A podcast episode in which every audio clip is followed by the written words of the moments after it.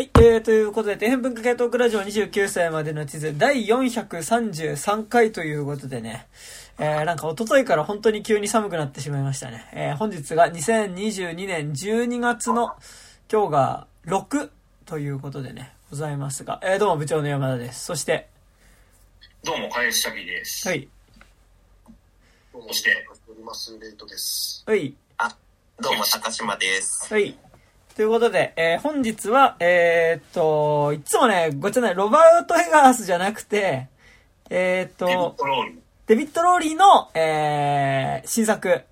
グリーンナイトについて、えー喋っていこうと思いますが、えーっと、来てたけど、えーっと、一通飛ばして読み忘れちゃってた風神さんからのメールがあるので、まずそれを読もうと思います。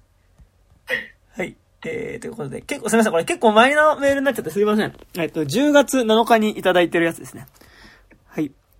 えー、で、ラジオネーム風神さんからです。えー、肉地の皆さんこんばんは。重要保険文化財の風神です。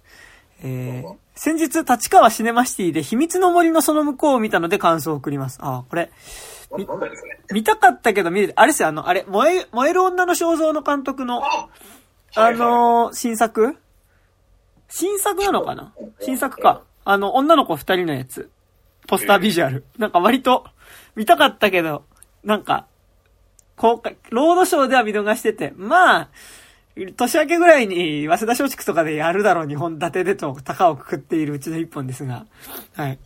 えー、あらすじ、大好きだった祖母が亡くなった後、母が失踪。その後主人公のネリーが森の中で同じ年の少女と出会う、点々点々。えー、まずいいなと思ったところは、徒歩で現代と過去を行き来できるところですかね。ああ、そういう話なんだ。えーこれまで過去に行く映画、映画、ルーパー、過去過去に送り込まれるけど、や、えータイムコップ、トゥエルブモンキーズのように、過去に行くのも一苦労って感じ、なんか、あ俺、秘密の森のその向こう見てないんだけどさ。だから、タイムコップとかトゥエルブモンキーズとルーパーってさ、なんか、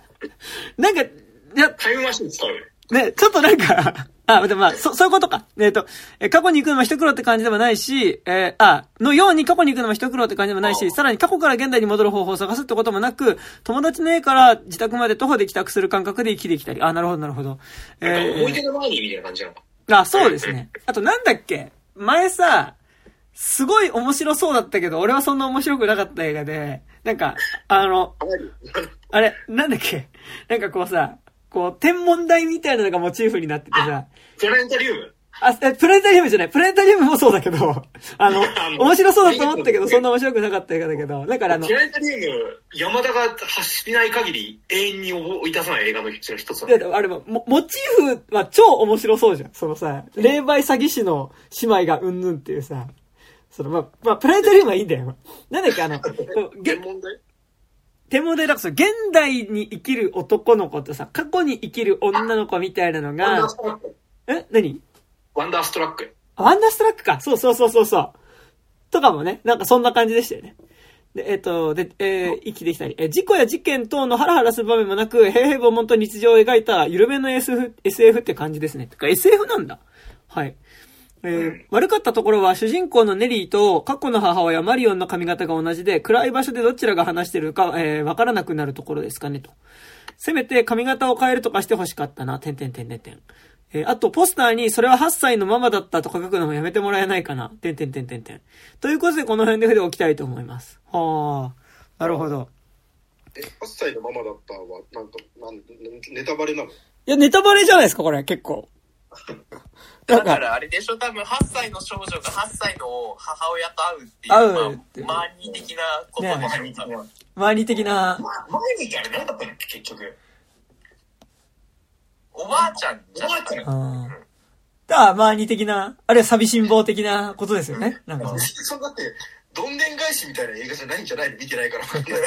いや、だから、なんか、なんだろう、あの、割と、早々にそれは明かされるんじゃないなんかその、物語の肝じゃないんじゃない？わかんないけど。うん、ね、わかんないけどね。うん。見てないので。でもなんか、その、ラスト15分衝撃のって感じの映画じゃなさそうだなとは思うけど、と思いますよね。それでさ、秘密の森のその向こうとかさ、なんかちょっとそれはさ、なんか違うじゃん。ねちょっとシャバランっぽくなっちゃう。ねそれちょっと、ある日森の中って感じじゃないですか。わかんないけど。それがいる森？だよね、感じになっちゃうので。はい。というわけで、えー、で、ちょっとね、秘密の森のその向こうはちょっとまあ、み、ね、極力見たいんですけどね。まあちょっとちょうど今多分劇場でかかっていないのでって感じですかね。はいなんか割と、なんか見た人の間では割と話題になってましたね、なんかね。うん。はい。といったところで。じゃあ本日は、グリーンナイト。でございますね。はい。はい。じゃあ、えっ、と、あらすじ読みますね。はいはい。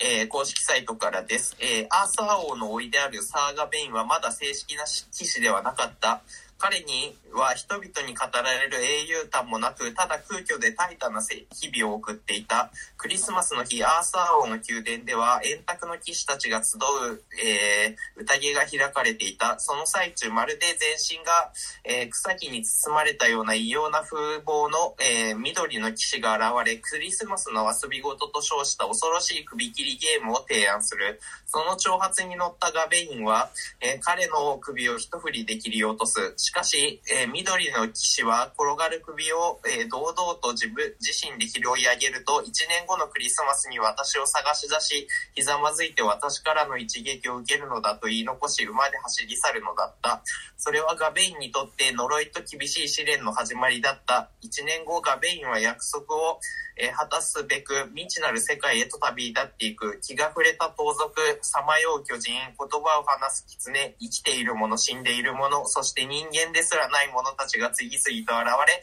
彼をみ緑の騎士の元へと導いていくという感じですね。はい。ということでね、まあ、デビッド・ローリーはね、やっぱ割と、あ、ゴーストストーリーを見て、うおーやばいってなって、以降、まあ割と新作があるたんびに楽しみにしていて、ね、なんか、それがしかも今回ファンタジーっていう、ファンタジーっていうか、まあファンタジーか、な、っていうので、まあ割と楽しみに見に行ったとこではあって、まあ、なんか個人的には、なんだろう、あの、そもそもそんなにアーサー王伝説をちゃんと知らないので、なんかなんだろう、その、アーサー王伝説モチーフの映画は多分いくつか見てる。って、いくつか見てるっていうか多分、いくつかアーサー王伝説モチーフのもの見てるなって気づかないぐらい多分ナチュラルに、多分アーサー王伝説モチーフのもの多分いろんなところにある気はするんですけど、なんか、だからなんかその、元々のその、古典っていうか原点からどの部分変えててみたいなところのなんか面白さみたいなのはまわかんなかったんだけど、まあでもなんか、こう、普通に一本の映画として、なんかこうなんだろうな、こう、カット単位っていうかショット単位ですげえ、なんかこう、すごいそこに意味というか、なんかこう、じ、なんかこう、一瞬の間に永遠、なんかこう、一瞬が永遠みたいなのってなんかすごい J-POP っぽくて嫌なんだけど、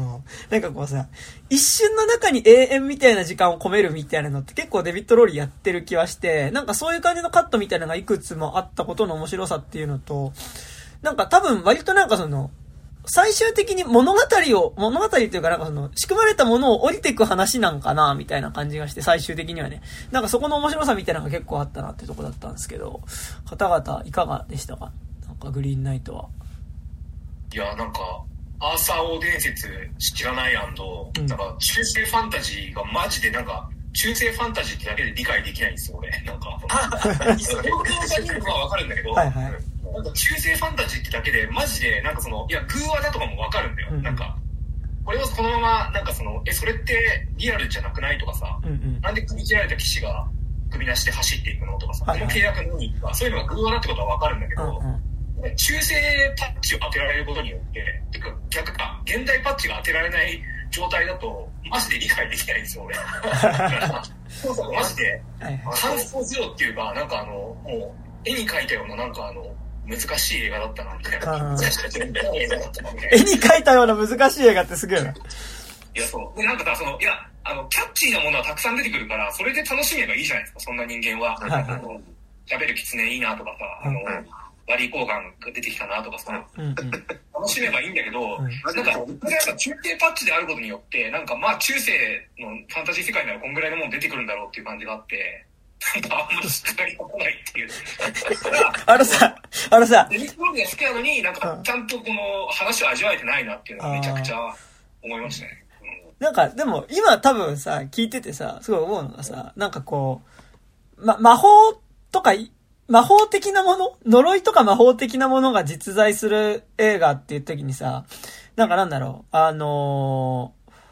なんだろう、な。んかこの間、ノベンバーっていう映画について高島くんと喋ったんだけど、なんかこう、ノベンバー方向か、なんだろうな、こう雑に言うと、なんかなんだろう、ハリーポッター方向っていうか、まあ、そのポッターとも違うんだけど、なんか、なんだろう、その、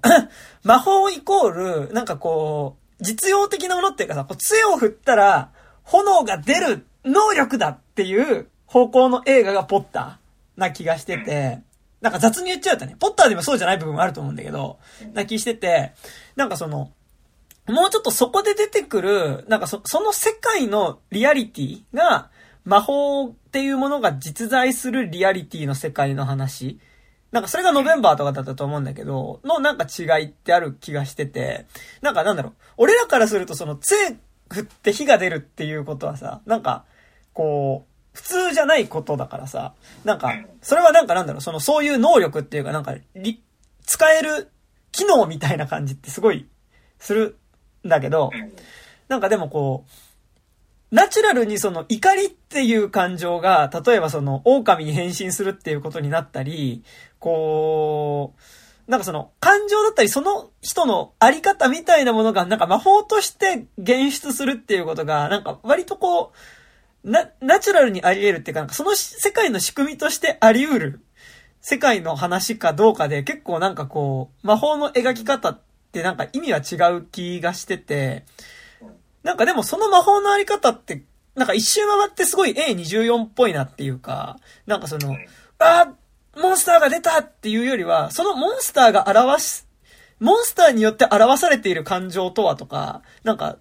こう、モンスターとして表されているけど、そこで描かれている感情自体はなんかこう、割と普遍的なものだよね、みたいなこととかっていう、なんかね、ちょっと説明むずい、むずいんだけど、なんか、そのなんか魔法のあり方の二つ違うような気はしてて、なんかその、そっちの、なんかなんだろう、こう、感情だったりとか人物とかこの世界のあり方の、その世界のあり方としての感情の動きが、魔法として表出してる世界の話として見れば、なんか、割とこう、難しくはないというか、なんかそこを飲み込めば割とこう、あ、そういう感情の話なのねっていう風に見れるものっていうのは結構ある気はしてて、なんか、と言って俺がなんかじゃあグリーンナイト、いや、全然こんなんよくわかる映画じゃんとは思わないんだけど、まあなんかでも、どっちかっていうとそういう映画なんかなって気はなんかすするかな、かな。うん、うん。確かに。それは、それはわかる。うん、うん、うん。っていうのはねそう。そう。僕、あの、試写会で見たんですけど、ちなみに。うんはいはいビルマークの試写会やったって、うんあの、で、あの、なんですかね、なんか、本当に前情報入れずに見たんで、で、僕もあの、今、その、多分みんな、なんか、高山君違うかもしれないけど、あの、こう、うん。伝統なるアーサー王伝説については、なんかその、その、要は、アーサー王伝説を元にして、再解釈した何かうん。しかないんだけど、だから、その、もう大元ではどうなってるか知らないみたいな状態。なんか。アーサー王伝説というか、アーサー王伝説に派生されてるサーガ・ベインと緑の騎士の映画化だからうん。うんう、んなんか、あの、二次創作の二次創作みたいな感じというかあさ。あ、、なるほど、なるほど。うん、なんで、まあ、全然わからずで、あの、見てて、な、なので、鑑賞中はっきり言って、もう、もう、大元の本当大前提の、あの、緑の騎士が現れて、その、今から、あの、首、あの、切っていいから、あの、この後、あの、俺、同じ来年のクリスマスに首を、あの、もう一回切りに来る、あの、切りに、おお前が来いっていう、あの、ルール設定が、もうまずいいバカだって。これ何そのゲーム？誰が乗るのそれみたいな。のになんか乗るっていうことの理屈もわかんないし、うんその1年間かけてなんかどうもこいつは本当に行こうとしてるらしいけど、ん。なんで行くのかもよくわかんないしでもなんかみんなその当然みたいな感じじゃないですか。あの世界の人たちが、うん。まあ行くよねみたいな。だからなんかもう大前提のなんかこうまああ後からねなんかいろいろ解説とかされるとまあ騎士道がどうとかさ、うん。なんかこう、あまあ、その、当時における何か、それね、みたいなのは、うんなんか読み込めなくはないんだけど、少なくともその、最初の初見で見てる間は、本当にそこが、本当に飲み込めないから、誰がどのモチベーションで何をしようとしてる話なのかは、もうわかんない。ただただなんかうろうろずっとうんいる人をやっぱ見ることになるっていう。感じでまあ、見ていて、だったんですけど、ただあの、これあの、まあ良かったのは、あの、終わった後にトークショーというか、まああの、があって、これ立命館大学の岡本博先生、あの、教授という、うんうん。あ立命館になってると思うんですけど、えーとこの人はあの日本におけるあのアーサー・オー伝説の研究の第一人者らしいんですけど、へえ。あのあれでした。あのサーガーインと緑の騎士の。えー、と大英博物館に原本が所蔵されているもの所蔵されているものの、えー、とレプリカを持ってきてました。へえ。あの14世紀に実際に書かれた。あの現存するものの中ではほぼ最古と言っていいぐらいのあのなんか浅尾伝説自体はもっとすごい古い旧世旧世なんか結構古いんですけど、うんそれを元にした二次創作がそれこそ流行ってたのが結構その14世紀とかうん結構それぐらいに結構たくさん書かれてたうちの1本でその中でも最結構こう最高傑作みたいな扱いで来ている作品がこの原作になってますみたいな解説とか。あと、その、岡本由紀教授をもってしても、あのーこれあの、あそこどういう意味だったんですかねみたいな、その司会のお姉さんに聞かれて、あ、それはわかんないですよ、ね。なんか、もうその、あ、この人レベルでわかんねえんだったら、そもそもわかんない映画なんだ、みたいなところも。うん。っていうか、もう、原作あり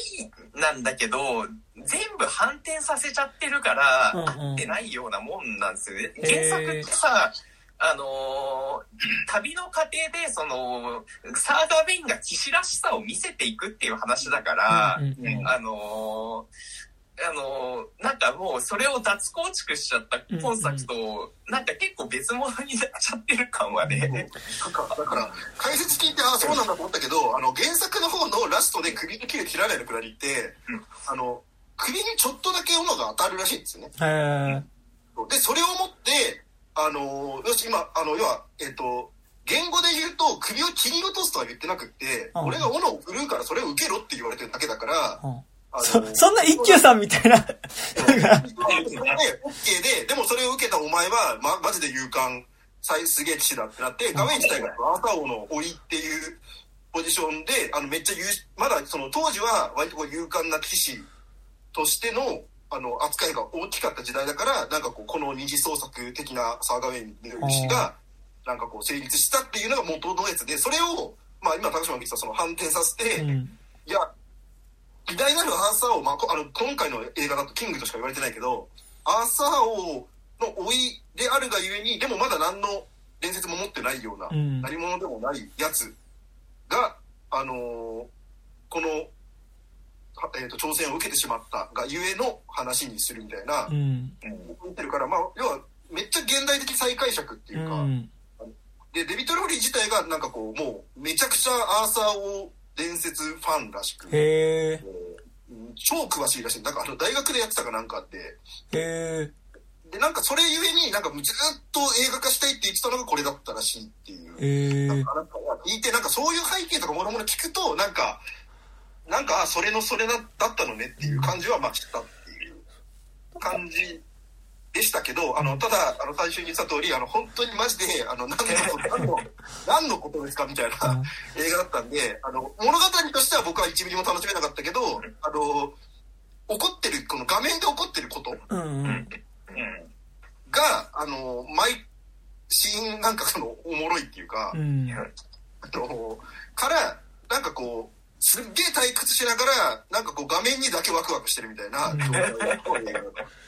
なんかでも、結構、なんだろう、わかんないところ結構あったし、なんかサイトとかもなんかこの謎を解き明かすためのキーワードみたいなんでさ、なんかそのキーワードってコーナーがあって、なんか特設サイトに。で、そこ開くと、まだ映画を見てない人は開けないでください。見た方は、キツネと入力してくださいって出てきて、なんだこれ知らなくせえと思って、キツネって開いたら、なんかこう、あ、こ今作を読み解くためのキーワードみたいなのがね、まあ、いくつか出てきて、まあなんか言うてキーワードって言ってるけど、まあなんかなんだろう、あのーほぼポドテキストみたいなものを結構なんか羅列な、いや注釈みたいなものが、映画における、この作品における注釈みたいなものがいくつか出てきて、みたいな。なんかそんなに、そこを見たから、あ、なるほど、わかるぞ、みたいな話ではない、な、こんなんでなかったんだけど、なんかでもなんだろう、こう、どういう理論のもとになんかそこでのこう、なんだろう、契約、なんか結構契約を何回もする映画だったなとは結構思ってて、で、なんかそれがどういう理屈で進んでいくのかがわからないから分かりづらい映画な気もするんだけど、結構なんか語ってる物語自体はものすごく普遍的。なんか、本当になんかさ、いわゆる生きて帰りし物語というかさ、なんか、もう本当にその典型的な話で、まあそこに対してどう一ひねり加えたかぐらいのひねりの話ではあった気するから、なんかね、わかりづらいともちょっと違う気は結構してて、なんかね、そんな感じはしたんですけど。まあ、すでになんか、なんか、あれでしたよ、あの、やっぱだからそのラストのさ、あの、帰るみたいな、逃げるっていうくだりとかは、まあ一切原作にはないらしいんですけど、なんか、そういうの、それ聞くともうさ、その、もう、マジ別物っていうかさ、あの、あそこがだから原作知ってる人からすると一番のびっくりポイント。うん。ではなんか、さっき言ったなんかその、やっぱ物語を降りてく話っていうか、なんかこう、仕組まれた王様になるための話から、降りてく話にし、話なんだなって俺原作知らなかったから、そこがひねりの部分だってことも知らずに見てたけど、なんか、そこがそもそもの、なんかやっぱその、騎士らしさみたいなことを、本人が主体的に求めてるわけじゃなくて、なんか、なんとなくその、周りに仕組まれる形で、その、騎士らしくなるための旅に放り込まれた男っていうのが、まあその周りが仕組んだそのらしさからいかに降りていく話かな、みたいな風に、なんか最終的に、こうラストの部分では思ったりはして、そう。なんか、そこら辺がよくわかんなくてさ、なんか確かにこういう話かなとも思うんだけどさ、最後ってさ、なんだろう、この、オチとしてはさ、なんかちゃんと死を覚悟するっていうのが、まあ、騎士らしさをなんかこう、本当になんか彼が持ったことによって、なんかこう、何かを、変化が起きた終わりじゃん、要は。うんうんっていうので、ああ、なるほど、そういう話ね、口らしさについての話ね、みたいなので、思ったと思ったらさ、一番最後のさ、なんか俺解説サイトちょっとさっき読み返して、思い出したんだけど、あの、クレジットの途中かな、一番最後がなんかで、なんか女の子が王冠をかぶるみたいな。そうそうそう。うんうん。なんかさ、これってなんかさ、なんか現代の映画だったらさ、なんかその、なんだろう、なんか最後の決闘裁判とかを見ていたいる我々からするとさ、なんか騎士らしさってなんか、現代からすると割とその有害寄りの、なんか、男主体のもう古いもので、古くて有害なものだよねっていうなんか、イメージが結構あるから、その騎士らしさについての話をやった後、なんかその王冠をなんか女の子が今度被って、なんかオチになるって、あれどういうことだみたいな、なんか、何をこう伝えるしたあれはさ、だから、ああその騎士らしさってバカバカしいよねっていうことなんじゃないの、あのあの、あんだけ血まなかにも、あの、なって求めてた騎士らしさっていうのは別になんかそ、それ自体が有用なものではなくて、なんか別に女の子が、あの、被っても、な、な、いい、いいみたいな、なんか、そういう、なんていうか、あの、シニカルさというか。なんか、俺も、そう、結構なんかあそこで最後王冠が女の子のおもちゃになってる感じってさ、なんか本当にそういうもんだと思ったし、なんか俺最後、剣、剣ってか、斧を受け止めるっていうのもさ、なんかそもそも前提が、なんかこの旅って本当に、周り、まあなんか前提として仕組まれた話ではあったじゃないですか。なんかその、要はお母さん、お母さんなのかな？がさ、要は、その、緑、もうなんか、しょっぱなに、もうさ、あのー、まあ、言うたらドラ息子じゃん、主人公って。ドラム？そう、売春宿入り浸って酒飲んでさ、酒飲んで、酒飲んで朝帰りみたいなさ、感じの人がさ、まあなんかもうちょっとこいつしょうもねえなって思ってる母親がさ、その、もうほぼ、なんだろう、自分で選んでるけど、ほぼもう逃げ場がないみたいな状態に、こう、主人公をさ、追い込んでさ、で、なんか、こうね、要は緑の騎士を呼んだのが母親なわけじゃん。あれって、その儀式によって。で、母親がだからその、こう、親戚の集まりみたいなところにさ、親戚と、なんだろう、優秀な社員の集まりみたいなところに、ドラ息子がなんかこう行って、なんかこうパーティーの隅にいたら、お前今日は俺の隣来いよ、みたいな感じで、社長のね、隣に座らされて、まあ、王様の隣に座らされてさ、で、なんかこうパーティーいたら、そのパーティーの真ん中に変な奴が来てさ、なんかこう、俺倒してみろ、みたいなことを言ってさ、じゃ誰行くの？誰行くの？みたいなことを言ってたらさ、なんかこう、場のノリ的に俺が行かざる得なくなら、もう、もうあれノリじゃん。なんか、みんなそんな楽しそうじゃなかったけど、なんか、ノリでもう行かざる得ないみたいな状況になってさ。で、切っちゃった、その首を、ノリでね、なんか、切っちゃった男の子っていうのがさ、こう、そ、それを切ったことによっても、まあ、その契約を結べさせられて旅に出る話だと思うんだけど、なんか、すげえ印象的だったのが、こう、その首を切る手前のところで王様がさ、そもそもさ、いいからこれあの、ゲームだからさ、あの、これゲームだからね、みたいなことを結構強調して言ってて、なんかわかんないんだけど、俺はね、元々の読んでないから。なんかあそこでゲームってことを強調されてることでさ、なんか、あそこで、あの、こう、最終的に主人公が旅に出なきゃいけなくなるわけだけど、こう、あの旅の果てに、その、緑の騎士は、斧を受けろっていうことを言うけど、要はなんかあそこで遊びが強調されることって、なんか、お前マジで受けんなよっていうことだった気がなんか俺はしてて、なんかあそこの部分で、その、あの、これ遊びだからさ、その、マジで受けなくていいからってことだと思ってて。で、その先にさ、その主人公は旅に行く先々で、いろんな人とこうや、契約っていうか、取引をすることによって、なんか自分で選んでるように見えて、実は選んでない形でどんどんこう旅先を決められて、なんか旅をしている風にこの映画の中では描かれてる気がして、で、なんかね、俺が結構割と普遍的に見えたの。俺なんかなんだろう。あの、普遍的っていうか、なんか途中から、なんか闇金牛島くんの一部の話にすげえ似てるなと思いながら見ていて、なんかなんだろう、ギャギャルオくん編とか、なんかなんだろう、闇金牛島くんって漫画のね、あのー、ギャルオくん編とか、あとなんだろう、あの、せ、生活保護くん編だったかなあのー、とかって、なんかこう、今まで、なんとなく、こう、ずっとモラトリアムの延長線上にいて、なんかこう、決定的に選ぶってことをしないで生きてきた、こう、青年っていうのが、あの自分の知らない間にどんどんいろんな契約を結んでる。まあ、闇金島君だとそれはまあ借金だったりとか、まあなんかその地元のやばい先輩の、あの、命令を無視するとか、あるいは言うことを聞くとかだったりするわけだけど、なんかこう知らない間に、こう、モラトリアムの延長みたいなことをしてる間に、どんどんやばい契約を結ばされていって、こう最終的にこう、自分で決断したわけじゃないんだけど、どんどん勝手に契約が結ばれていって、追い詰められていった、追い詰められていって生活自体もどんどんこう、困窮していった主人公が最後の最後に、一つ決断をするっていうのが結構闇キングし島くんのいくつかの話で多いパターンだなと思ってて、なんか、それはギャルオくん編もそうだったし、あと生活保護くん編もそうだったし、あとサラリーマンくん編とかも確か結構そういうな感じだったと思うんだけど、でリーター、リーター君じゃない？あの、株でなんか、あの、家、実家が、あと金で取られちゃってみたいな。そうそうそうそうそう。あリーター君編な。フリーターク編か。フリーターク編も最後、やっぱこう、なんかあれ、今作見ると、あ、めっちゃグリーンナイトやんとか思いながら見てたんだけどあ、れ、最後ダブル路線乗るやつだっけ？え、違う、え、それは、あとフリーターク編は最後、あの、あれだよ、老老人ホームのか介護士かなんかになって、ヘルパーになって終わるやつ。なんかもう最後実家に帰るんだけど、帰る時のお金がもうないから歩いてめっちゃ遠くまで歩く、歩いて帰るみたいな。そうそうそう。あとあの、あれですよ、サラリーマンくん編とかは、その、友達を勝手に、こう、連帯保証人にして借金バンバンして、で、最終的にもう友達のことを売り渡そうとしてた人っていうのが、最後の最後で、でもやっぱり俺は友達を守るって決断をして、その、まあ、行方不明になるみたいなものだったり、うんなんかこう、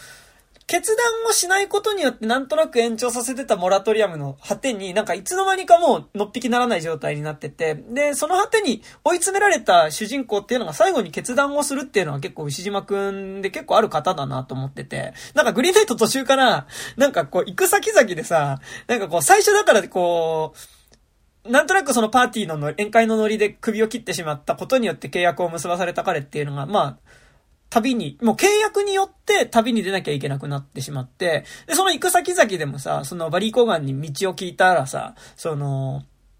お前、ただで道聞くのかみたいなこと言われて。で、それで、こう、金貨を払って、払って、で、バリコガンが教えた道の方に行くと、まあ結局彼が山賊でそこで襲われて身ぐるみ剥がされるみたいな、なんかこう、結構いくつも契約とかなんかこう、を結ぶことによって、物語が進んでいくんだけど、でもなんかその、その実、主人公が、本当に何かその契約をする上での前提を知っていた上で、ちゃんと自分でこう、腹をくくって決断したものっていうのが、ほぼほぼない状態でどんどんこう、契約が結ばれて、こう、旅路が進んでいくみたいな感じがして。で、なんかその先に最後その、緑の騎士と対峙した主人公が、なんか俺は、斧を受けるって声が男らしい行為とはむしろ真逆だった気はしてて、で、ただ、その、斧を受けるっていう決断のみ、多分この主人公がちゃん、唯一この映画の中で自分で腹をくくってした決断だからこそ、ある意味その、こう、彼の成長の物語ではあるんだけど、でもその前提にあるのが、なんかその彼が求められてた騎士的なあり方自体の空虚さみたいなものを、なんかまあ見せてる気がしてて、なんか要はその、斧を受ける前提に何があるかっていうと、その、斧を受けなかった場合の、その後っていうのが、こう、彼に、主人公によって原始されるんですよね。で、で、なんか、俺は、なんかその、斧を受けなかったその後こそが、割と彼の母親だったり、その王様が望んでたこと。だからなんかその、本当に、斧を受ける男らしさが必要なわけじゃなくて、あくまで、周りの人が彼を男らしいって認める物語が、あの、本当かどうかは別にして、あれば別にいいっていうことだったと思ってて、で、その先に彼が多分逃げ帰った方が多分、トゥトゥルーエンドというか、本当に求められていた物語だとは思ってて、で、まあその先に何があるかっていうと、ね、あのー、冒険から帰った彼っていうのは、もう自分としては結局その、要は、約束から逃げた情けない男っていう辞任ではあるはずなんだけど、まあ、ま、国に帰ったら、おお前勇者だっていう風に、まあ、迎え入れられて、で、本当は、こう、付き合ってた、まあ、売春婦の恋人っていうのがいるんだけど、その恋人と、まあ、別れて、で、まあ、政略結婚みたいな感じで結婚して、で、まあ、彼は王様になって、で、王様になるんだけど、多分最終的に敵国に攻められて、なんかこう、滅ぼされる直前っていうところまで見て、なんか、そこまで見た状態で、あのー、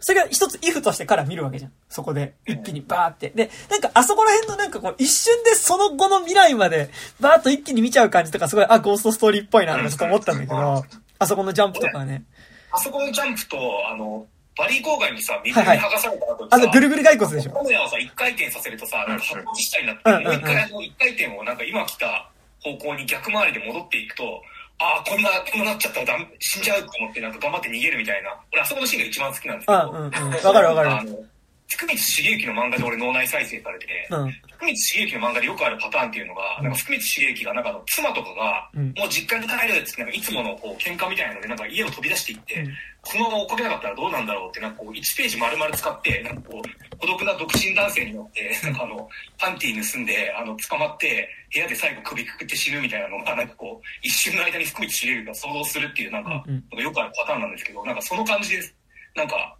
脳内再生できてめちゃくちゃ楽しかったです。なんかさ、やっぱ、こう、一瞬の、なんか、ワン、ワンカットっていうかさ、一つのこうカメラの動きの中とかさ、なんかこう、一連のこう、大した、実際の時間では大したことないんだけど、なんかその、体感時間的にはほぼ永遠みたいなものを見ちゃうみたいな、なんかあの繋ぎ方はすごいこう、なんか、なんだろう、やっぱなんかデビトローリー見るときさ、あの、別に、あ、ゴーストストーリーのだけ撮ってる人じゃないんだけどさ、なんかやっぱ、あ、ゴーストストーリーがすごい好きだからさ、あ、ゴーストストーリー見を見つけようとしてしまうところがあり。俺もあの、さらば愛しきアウトローの時になんか家の壁に、なんか前、この家をなんか修復した大工さんがなんか埋めてたみたいなシーンが一番好きで。うん。それで、なんかゴーストストーリー味があるから。そう、ゴーストストーリーっぽいからじゃん。そう、そうなんだよね。でもなんか、あのーただの、愛しきアウトローより今作の方がなんかそういう意味ではなんかそのちょっと、こうなんだろう、ゴーストストーリー味っていうのはなんか俺は勝手に感じていて、まあなんかその作品全体になんか実際のものよりも、なんかその感情みたいなものがよりビジュアルとして出てる感じっていうのがなんか、俺はその、あ、ゴーストストーリー味を感じた部分としてはあるんだけど、で、まあなんかその話戻ると、なんかそこでその、一回そのさ、格好好きの騎士まあ、その前提としてその、ここで求められてる騎士らしさみたいなことっていうのがさ、本当になんだろう、実力に伴ったものではなくてさ、ある種の虚勢であったり、なんか偽物の物語であるっていうことは、まずここのなんか原始する幻のところで、まあ原始する未来の中で、なんか見せてるっていう時点でなんか多分その、元々の多分騎士道みたいなものに対する多分だいだいぶアンチなことにはなってると思うんだけど、で、その幻を見た上で、要は彼はなんか、あ、なんか、もうあそこで、こうなんだろう、ある種、あ、もうこの騎士みたいなものに乗っかっていく未来の、なんか、虚しさみたいなものをもうあそこで見ていて、で、で、ここからだから生きて帰っても結局、あ、あの最後になるんだ。で、あの、ああいう人生を送って、あの最後になるんだっていうことを、見た彼っていうのが、じゃあ切ってくれっていう風になるっていうのは、なんかこう、いわゆる、こう、覚悟を決めた男らしさとしての、なんかこう、こう、刃を受けるっていうよりは、なんかもう、ある種のこう、絶病、絶望だったり空虚さみたいなことでもあった気がしてて、で、なんかそれってある意味、こう、親だったりとか、その周りの王様とかが仕組ん、仕込ん、仕組んでいた、なんかこう、こうあってほしいじ、実際の彼とは違うけど、彼をこうするために作られた物語、構造自体から結構降りてくことな気がして、なんか、だからちょっとこう最後、斧を受けるっていうことも、なんかいわゆるその男らしさと、を彼が受け入れるっていうよりは、むしろ男らしさとか騎士らしさみたいなものに絶望したからこそ、斧を受けたように、なんか俺は見えて、なんかだからその、王冠、なんか今作の王冠って結構ちゃんとかっこいい王冠だった気がするんだけど、なんかでも、彼にとってはなんかやっぱそこの王冠の価値っていうものが、まあもともともしかしたら持ってたのかわかんない。それを感じてたのかわからないんだけど、でもなんかやっぱこう、王冠受けた先にあるその、もうなんか、なんだろう、か、悲しき死みたいなさ、もの、か、だったら別にもうここで切られていいかなってなることによって、なんか、あのそれが彼が最後に、ちゃんと自分で全て分かった上でした決断の話だったと思うし、なんか何も分からずに決断していた彼がそれができるようになるっていうのは彼の成長の話だった気はするし、で、なんかその果てにだから王冠はおもちゃになる。っていう気はするし、で、なんかなんだろう、俺は結構その、よく分かってないけど彼がどんどん契約を結んでいく話としてこの映画見てたから、なんかむしろ逃げた先、斧を受けずに逃げた先の人生って結構まだそれがそのまま続く感じというか、なんかその後にする政略結婚とか、恋人と別れなきゃいけないこと、周りのその、王様になるから恋人と別れなきゃいけないこと別れなきゃいけないっていうか、恋人との間に子供は作るんだけど、その子供を奪い取ってさらに恋人を捨てる形で別れるっていう、まあ、結構、めちゃくちゃ最悪な別れ方をしなきゃいけなくなるんだけど、なんかあれも要は、あそこで逃げ帰った先に多分彼が主体的に選んだものって多分どこにもなくて、その、あそこで斧を受けずに帰った先って、結局その最後、敵国に攻め入られて多分最後死ぬまで、王様ではあるんだけど、多分彼が主体的に選んだ選択っていうのが一個もないまま死んでいく。いや、途中にある制約結婚も恋人と別れるっていうことも多分王冠を被るっていうことも全部が、あのー、彼が選んだものでは一つもないまま人生が転がっていくっていうことだと思うから、なんか、それを全部見た上で、あ、じゃあそういうこのルートなら僕は降りますっていうのがなんかラスだったなって感じはなんか結構してたっすね。なんかね。うんうん。そう。なんかだから結構斧を受けるっていうのが、なんかいわゆる男ら、むしろ男らしいアクションなんだけど、その意味をさっき高島君も言ってたけど、なんかすごい反転させてるっていうのはなんかそこなのかなっていうふうに、なんか、まあ元々のは読んでないからわかんないんだけど、なんかそんな気はすごいしてて。うん。ですね。なんかあの、これもまた、そのトークショーで言ってたんで、うん、なんか変と思ったけどあのラストのセリフがさ一番最後この映画の一番最後のセリフって、うん、あの字幕だとあの「首を抱えて去れ」って出ると思うんですけど、うん、合ってます？なんか多分あのみんなが見てるバージョンと僕が見てるバージョンが違わなければそうなってます。えと首を抱えて去れ。であのまあでドーンって終わってグリーンザクリーンと出てくるみたいなだったんですけどあのー実際の英語のセリフが「オフ・ウィズ・ユア・ヘッド」って言ってるんですよね。うんうん。でそれってあの直訳すると首を切り落としてやるっていう意味になる。うんうん、から真逆の意味のはずなんだけど、うんうん、そこのニュアンスってめっちゃむずいっていう話を、あの、翻訳のアカウント持ってるんですよ、その、うん。ああ、なんか監修で入ってて。そうそうそう。から、まあ、そこの翻訳のニュアンスってどうするっていうのはやっぱ相当難しくて、うんうんうん。それで直訳するんだったら絶対あの首を切り落としてやるぞなんだけど、うんでもあのシチュエーションでいうことのニュアンスってなんかもっと違うよっていうので、うんまあ、あの解釈にしたって言ってたんですけど、なんか結構なんか、だからあの、さっきお母さんがその、これはどうも仕組んだらしいみたいな話だったんだけど、うんあれも、なんか必ずしもそうとは明言されてない。うんうんうん。で、なんかそこの解釈ってなんかすごい微妙なニュアンスで書かれてるのとかのなん。か翻訳の話をしてて、なん。か、だから結構なん。かこう、なん。ていうん。ですかね、あの、本当ね、あの、解釈が基本的にめ、あの、ちょっと異常なぐらい開かれたうん。うん。うん。状態で、あの、ラストに限らずね、うん。うん。なん。か取られてて、なん。かそこを思って、すごい楽しい映画っていうか、その考えるのが楽しい映画だなって、うん。うん。結構思うし、まあ、同時にそのいくらなんでもなんかその開かれすぎてるというかその、うんうんうんうん。なんかあのここまで全部なぶん投げられるとちょっともう分かんないというか、なんかゴーストストーリーってあれってなんかその少なくともメインとなっているあの主人公のエモーション自体はめちゃくちゃはっきりしてるうん。うん。うん。映画だからあれって迷子にならないんですよね、うん。そのどんな混乱する表現をされても。うん。でもこっちの場合原作が一応ちゃんとあってその原作通りに話が一応進んでてそのその描写のチューニングによってあのー真逆にしてるんだみたいな表現なんだとしてもそれってその乗っかってるのはあくまでその14世紀に書かれた、まあ、しかもも物語っていうかまあ詩をベースに話が進むからそれってなんかそのなんていうんだろうなんか少なくとも今の現代の感覚であの話を読みなんか進み進めていく上では結構よりどころになりづらいというかうんうんうん。なんかそこに関しては僕は結構なんかこうだこの映画見て別に退屈ってものなんか割と普通っていうか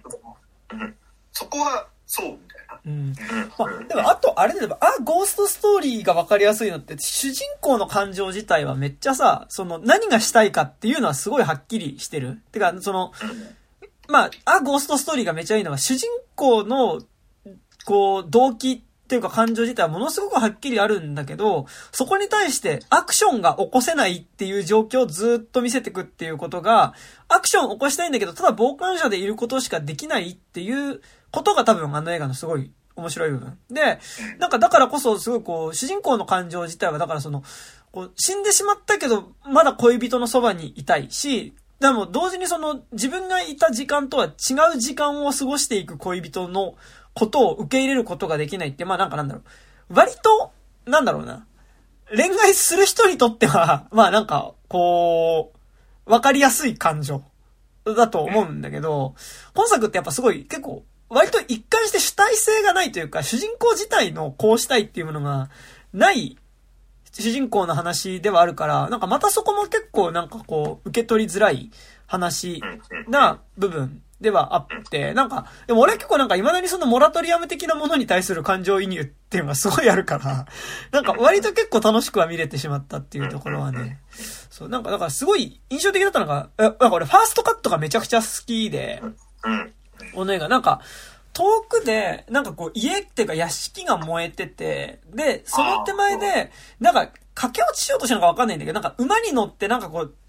駆け出そうとしてるなんか二人組っていうのが、まず最初映ってて、で、そっからカメラがどんどん引いていくと、手前に窓枠が現れて、で、その窓枠にずっと水滴が、まあちょっと雨が軽く降ってて、ピチャン、ピチャン、ピチャンっていう風にこう、水滴がずっと落ちてて、なんかすごいそこの窓枠に落ちてる水滴が、まあ、こう、めちゃくちゃ、その、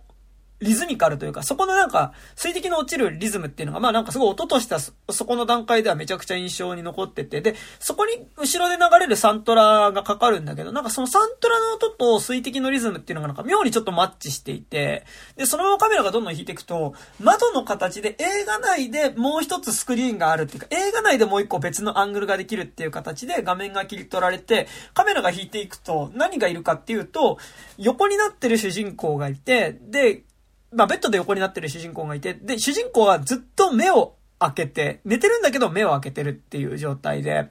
で、なんか俺はそこでその目を開けてる主人公っていうのが、まあそのずっとその画面の中で一番強調されてる音が水滴が落ちる音だから、あ、なんかこの主人公は今水滴の音を聞いてるんだなっていうふうに思ってて、で、なんかその水滴の音を聞きながら、えっと、目を開けている主人公。で、その、水滴が落ちている窓の向こうでは誰かが馬に乗ってどこかに逃げ出そうとして家が燃えてるっていうのが、なんかこう、すごい、俺としてはなんかこう勝手に何か物語が始まることを期待しているけど、なんかこう、始まらないことに対する焦燥感みたいな結構なんかそのワン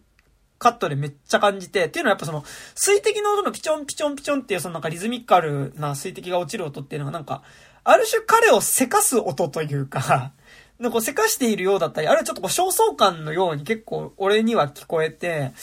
でなんか、案の定その後主人公がなんか僕には物語がないっていうことを言い始めるところで、結構なんか最初のワンカットのところで、その、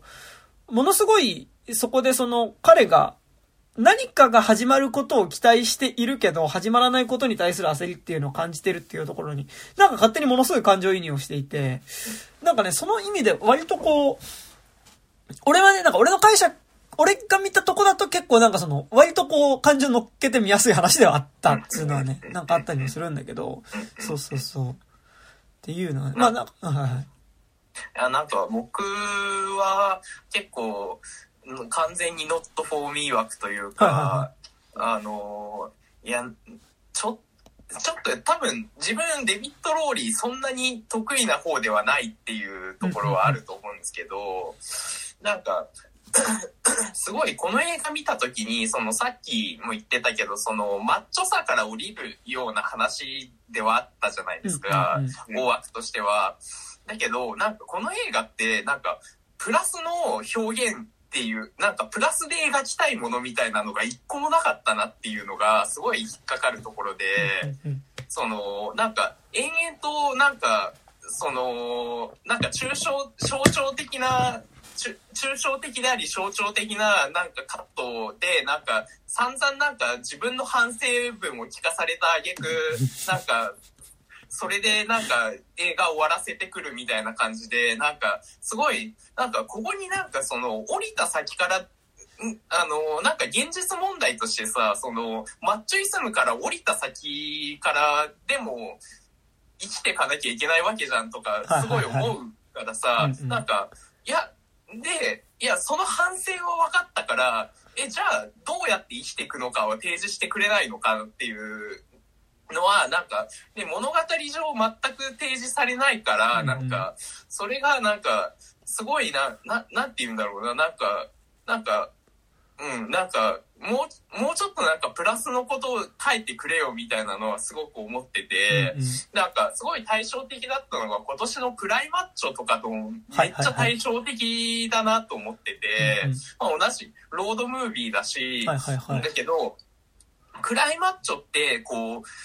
あの、そのマッチョ、今のマッチョさじゃダメだけど、でも生きていくのにはマッチョさが必要だよねっていううんうんうんうんで、その、そ、その、なんていうか、その、生きていく、その現実問題として生きていくための、その、あの、ツールとしてのマッチョさみたいなのって必要だよねっていう話で、それをこそ描こうとしてるから、すごいその、現実に生きてる自分たちとしてすごい感情移入しやすかったんだけど、なんか、今作、なんか散々なんかいいとこのお坊ちゃんが、いや、俺の人生すげえダメだと思うんすよ、みたいなことの、なんか、反省だけ聞かされてる感じだから、なんか、いやでも、お前騎士なんだよね。お前そのさ、騎士の身分自体さ、そもそも、その、あの、漁師、あの、農民からどんだけ、あの、税取ってるんだよとかさ、そういうさ、その、なんていうの？その、いや、反省はいいけどさ、お前、もともと、うその、その反省もさ、その、めちゃくちゃ暴力の上に成り立ってねっていうところが、すごいなんか、あの、すごい鼻についちゃう感じがして、なんか、それってなんかすごい、なんだろうな、あの、なんかこう、あの、すごい言い方悪い、すごい厳しい言い方になっちゃうけど、すすごい、すごいな、なんて言うんだろう、あの、環境問題とか、うん。その、にすごい、あのーコミットしてますよっていう、なんか、ハリウセレブ感の、の、は、な、なんか反省を示すためだけのなんか映画みたいな感じになっちゃってるような気がしてあて、の、SDGs に配慮できるのってある程度、あの、生活基盤がちゃんとしてる人じゃないとあ無理問題とかね。そうそうそうそうそう、なんか、なんかそれの、いや、なんか、なんか、それの、なんか、もともと持ってる、なんか、一定以上の基盤がある人の反省映画みたいな感じがして、うんうん。じゃあ降りた先、降りた先からどう生活していくかみたいなのって全く描かれないから、なんかそ、そここそなんか現代的にやるんだったら、なんか、そこ、反、反省だけじゃなくて、もうちょっとなんかプラスのこともなんか描かなきゃいけないんじゃないのかなってすごい思って、なんか、そこがすごいなんか、うん、な、うん、なんかもうちょっと、もうちょっとなんか、ふ踏み込んでデビッド・ローリー自体のなんか、その、思ってることとか、なんか、もうちょっとやっぱりさ、生きていく上ではさ、マッチョイズム、マッチョにならざるを得ない場面とかもあるじゃないですか。うんうん。その、いい、悪いはあ置いといて。で、だからそこに対するデビッド・ローリー自身のスタンスみたいなのをもうちょっと知りたかったかなっていうところで、なんか、ちょっと、うん、なんか、ちょっと足りなかったかなっていう感じが結構この映画に関してはしますね。なんか、なんか、それきっとなんかあの、クレジット後のさ、あの、女の子のシーンもなんかすげえさ、なんか新世代の女の子に託したみたいなか、なんかうん投げっぱなし感がちょっと際立ってくるように感じる。なんかこれ、あそこで王冠女の子が持ってるっていうことに、そこまでなんかその、女の子が王様になるってほどの意味は多分ない気はしてて、なんか王様になるとかじゃなくて、なんかまあそれがその何、おもちゃなんだよっていう、なんかさ、のにせよさ、もう、なんだろう、あの、彼の話じゃないわけじゃん。うんうんうん。なんか、次の人たちのなんか、が王冠をどう扱ってるかみたいな話だから、うんなんか、だから今の高島君ので言うとさ、なんか今のお前の 今後はどうなんだよみたいな、うんうんうん。いうことだね。でもなんか、こう、すごい、なんか、むずいのがさ、なんかこう、マッチョさの話ではあるけど、例えば、クライマッチョとかコブラ会とかってまさに、なんかこう、現代でマッチョで、なんかこう、マッチョって批判、やっぱされる、やっぱなんか、男らしさって多分今すごい結構そのさ、やっぱ有害な部分ってめっちゃこう、まああるよねっていう、まあ、まあそれはそうだなって思うし、うん。あるけど、でもなんかやっぱその、今中島が言ったように、マッチョさによって上がる、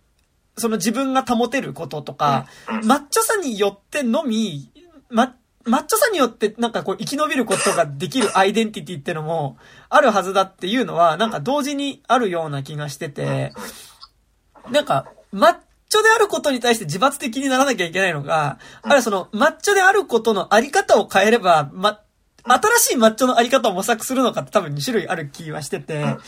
まさにクライマッチョとか、あと、コブラ会は本当そういう方向だったと思うんだけど、なんか今作がでもそもそも前提として違うのが、主人公がマッチョじゃないってっていうのが、なんかマッチョなところにアイデンティティがない、けど騎士であるっていうところが結構なんか難しいところだとは思ってて、なんかその、多分階級、なんかその難しいの、階級としての騎士とさ、その、アイデンティティとしての騎士は別じゃんってさ、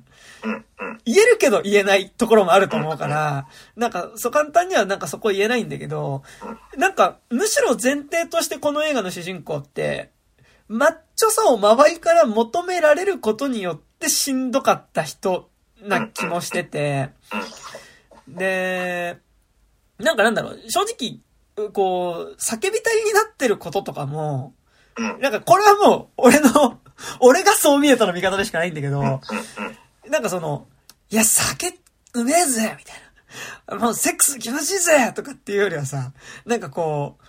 う、まあ、その、もう、ある程度まで行ったら自分ってなんかその騎士の仲間入りしなきゃいけないことに対する、結構逃避なような気がしてて、なんか逃避してる彼を無理やり、その真逆の方向に引っ張るための物語として、そもそもの、こう、騎士と、まあ、緑の騎士の首を切るっていうことが設定されたような気がしてて、で、なんかだからその、マッチョさを描く話ではあるけど、なんかこの映画ってその、そもそも、その、どういう風に、マッチョである、マッチョさを備えた主人公っていうのが、どういう風に、じゃあ、もう一回そのマッチョさの間違いっていうか、マッチョさによって傷つけてしまったものとか、なんならマッチョさによって自分も苦しかったよねってことに気づいた主人公が、じゃあどういう形でのマッチョであれば自分も他人も苦しくないんだろうっていうことを模索していく話っていうよりは、なんかもう、その、前提として、その、もうマッチョさ求められるの嫌なんだけどなって思ってた主人公が、まあむしろそのマッチョさから、なんかこう、解放されていく話だったような気もしていて、まあでも逆にその解釈で行くなら、なんかこう、もうちょっと多幸感に溢れているようなラストでもよかった気もするし、っていうのはあるよね。すごいそそれもすごいわかるんだけど、うんうん、やっぱなんかその小倉会とかクライマッチョって完全にそのあの仮想階級の話じゃないですか。はいはいはいはい。そうね。ででやっぱさその資本主義っていうさ社会システム上さこう誰かから奪うっていうシステムなわけじゃないですか。うんうん、でシステム上マッチョさって要請されてると思うんですよ。うんうん、でででも、実は騎士っていう階級って、それがそのシステム上、ま、あの、マッチョであることと、その、なんて言うんだろう、騎士道精神っていうところで、なんか相反するというか、その、なんだろう、その、実は、あの、搾取する主体としての、ま、あの、騎士と、その、理想像の騎士としての、で、真逆なわけじゃないですか。うんうん、こう、みんなを守るべきヒーローとしての騎士と、その、漁師としての騎士っていうのは、こう真逆なわけじゃないですか。だから、なんか、そ、それをやる、今作みたいになんか、騎士道みたいなのを、こう、批判的に描くんだったら、最終的にやっぱ、サーガベインが新しい形での騎士道みたいなのを、こう、本当に、その、理想に基づく、マッチョではないんだけど理、理想に基づいた騎士像としてっていうところを、なんか立ち上げないと、なんか、あのー、なんか、え、え、そうなのっていう感じはしててさ、だって、やっぱさ、その、前提としてさ、その、ガベインがさ、こう、遊んでるさ、金っていうのはさ、誰から取ったの？っていう話になるとさ、その、お前がマッチョでいたくないためにも、それ、マッチョでいたくないためにも、どっかかしら、どっかしからしら、から、どっかかしらから奪ってるんだぞっていう感じっていうのはないじゃないですか。うんうんだからなんか、そ、そ、そこのなんか、なんていうか、その前提の部分の、なんていうか、その、無邪気さというかっていうのがあるかなっていうのはね、ちょっとすごい嫌な見方になっちゃってるかもしれないけど。だからほら、やっぱ結構内面の話ではあるじゃん。ものすごい、この映画自体がね。で、なんか多分一番出てくる貧民とかでも、多分一番貧しい人、で、多分、庶民。でも、多分、それこそあの、売春宿にいた恋人ぐらいが多分一番庶民というか、一番こう身分が、あの、低いし、多分一般の、多分、この映画見る観客のほとんどはどっちかっていうとそっち側のはずなんだけど、ってのは思うんだけど、でもなんかね、こう、なんかこうさ、例えば、マリー・アントワネットってさ、なんかなんだろう、やっぱこう、ギロチンにかけられた人ではあるしさ、なんかやっぱその、こう、華やかさとはセットでありつつ、なんかものすごいこうさ、こう、なんだろう、悪女というかさ、やっぱその、国一個傾く、まあ、もちろんね、実はマリアントワネット一人が本当に浪費しまくったから国が傾いたってわけでもねえぞっていうのは、まあなんかちょっとこう、思うわけだけど、なんかその、でもなんかやっぱその国を傾けた人みたいなさ、のは、ある中で、やばい今ちょっとポケット下げたら会社の鍵持ってきちゃった今。やばどうしよう。ごめん、はい、全然関係ねえや。はい。なんだけど、えっと、だからなんだろう、あのソフィア・コッポラのさ、やっぱ、えっと、マリアントワネットってさ、やっぱりその、その、か、ギロチンにかけられては、その、やっぱ、こう、フランス革命の中におけるさ、マリアントワネットっていう構造はもうそもそも前提としてみんなの中にあるよねって中で、でもじゃあ彼女の内面の話としてはどうなったのだったのって、その、要はもうマリアントワネットって言うとさ、もうなんか、一人の個人の話っていうよりは、なんかもう、そこのフランス革命とかさ、その、がセットになっちゃってるから、じゃあなんで彼女が浪費し続けてたのっていうことってさ、あんまり語られてなかった。なんか、語ってたと思うけど、でもなんか、その前提の話の方が大きくあった気がするんだけど、でもなんか、ソフィア・コッポラのマリ・アントワネットって、むしろそのやっぱ、10代の女の子が、まあ無理やり家族と、こう話されて、で、やっぱこう、ある種の寂しさとか、こう、を埋める形でやっぱりこう浪費していく、お金を使っていくっていうことの、やっぱ華やかさでもありつつ、やっぱりそこでお金を使っていくっていうことが、彼女の内面の問題としてはまあものすごく切実な、ある種痛々しさも伴うものでもあるっていうのが、って言って結構ね、ソフィア・ホッポロのマリ・アントワネット見たらだいぶ前だから、なんかちょっとこう、そんなだったかなみたいな。でもな結構でもソフィア・コッポラって割と一貫してそれ描いてるっていうか、なんかその、お金を使うっていうことの華やかさとセットで、でも実はその、消費するっていう構造でしか表せない彼女の、彼女とかの少年少女たちの、その、内面の孤独感とか苦しさってどこにあるのっていうことを結構描いてるのが、まあ、ブリングリングとかもやっぱそういう映画だった気がするし、なんか気はしてて、まあ、ちょっと話ずれてるんだけど、なんかこう、でもなんかそこむずいんだよね。なんか、だからしょうがないじゃんとも言えないのだが、なんかその、この映画ってだからその、まあ、って言うほど個人の話でもなかった気がするんだけど。でもなんかどっちかっていうとやっぱりその、自分で選ぶことをさ、逃げて、てかなんかその、自分で選ぶことっていうか、もうなんか、選択肢はあるようでもうほぼ決められてる。騎士になるって選択肢がない状態の中で、でも、それを受け入れられないけど、逃げるっていうことも、で、なんかこう自分の、逃げるほどの主体性もなく、なんか、ただなんとなく酒と、まあこう、回春にね、逃げていた青年っていうのが、まあなんかその、の内面の話としては、まあなんかこう描かれてはいつつ、でもなんかそのさ、こうなんだろう、雅な人たちの内面の葛藤とさ、なんかその雅な生活を維持するためのさ、なんかこう、庶民の暮らしの苦しさみたいなのはさ、なんか同時に存在してるけどさ、なんか、なんだろう、例えばなんかこう、平安時代のこうさ、こう和歌とかさ、なんかさ、いや、それはなんかね、こう会えないとかさ、なんかこう会いたいなとかさ、なんかこう、君は何、何を今思ってるだろうみたいなことがさ、なんかこう、雅な人たちのこうさ、壁の中の人たちの間ではその感情ってあるけどさ、でもこう、片やその外に出るともうなんかガキっていうかさ、もう飢えた人たちとかがもうゴロゴロいる状態が両方存在してるっていうのがさ、なんかあるけどさ、なんかそれを両方描くってなんかすごい難しいよね。なんか、わかんないけど。もあの、あの子は貴族とかだとさ、うああ、そうね。まあ、お互い辛いことあるよね、みたいな感じで、なんかその奇跡的な開口みたいな感じで描けてはいたかもしれないけど、うんなんか、なんかちょっとそれとも違うじゃん、なんつったら。そう。まあ、あとまあそれで言うとなんか今年見た映画だとニュニューオーダーっ。ていう映画が、ごめん、なんかね、まあ、このポッドキャストで前喋ったけど、ブラジルって言ったら、あれ、コロンビアの話だった。コロンビアの話で、だから最初すごいこう、金持ちの、こう、結婚パーティー、家族の結婚パーティーが開かれてて、で、なんかまあ、その中での、なんかちょっとこう、家族内のことみたいなちょっと描かれてるんだけど、でもなんかとか言ってるとなんか外側で、なんか変な爆発音とかちょっとし始めて、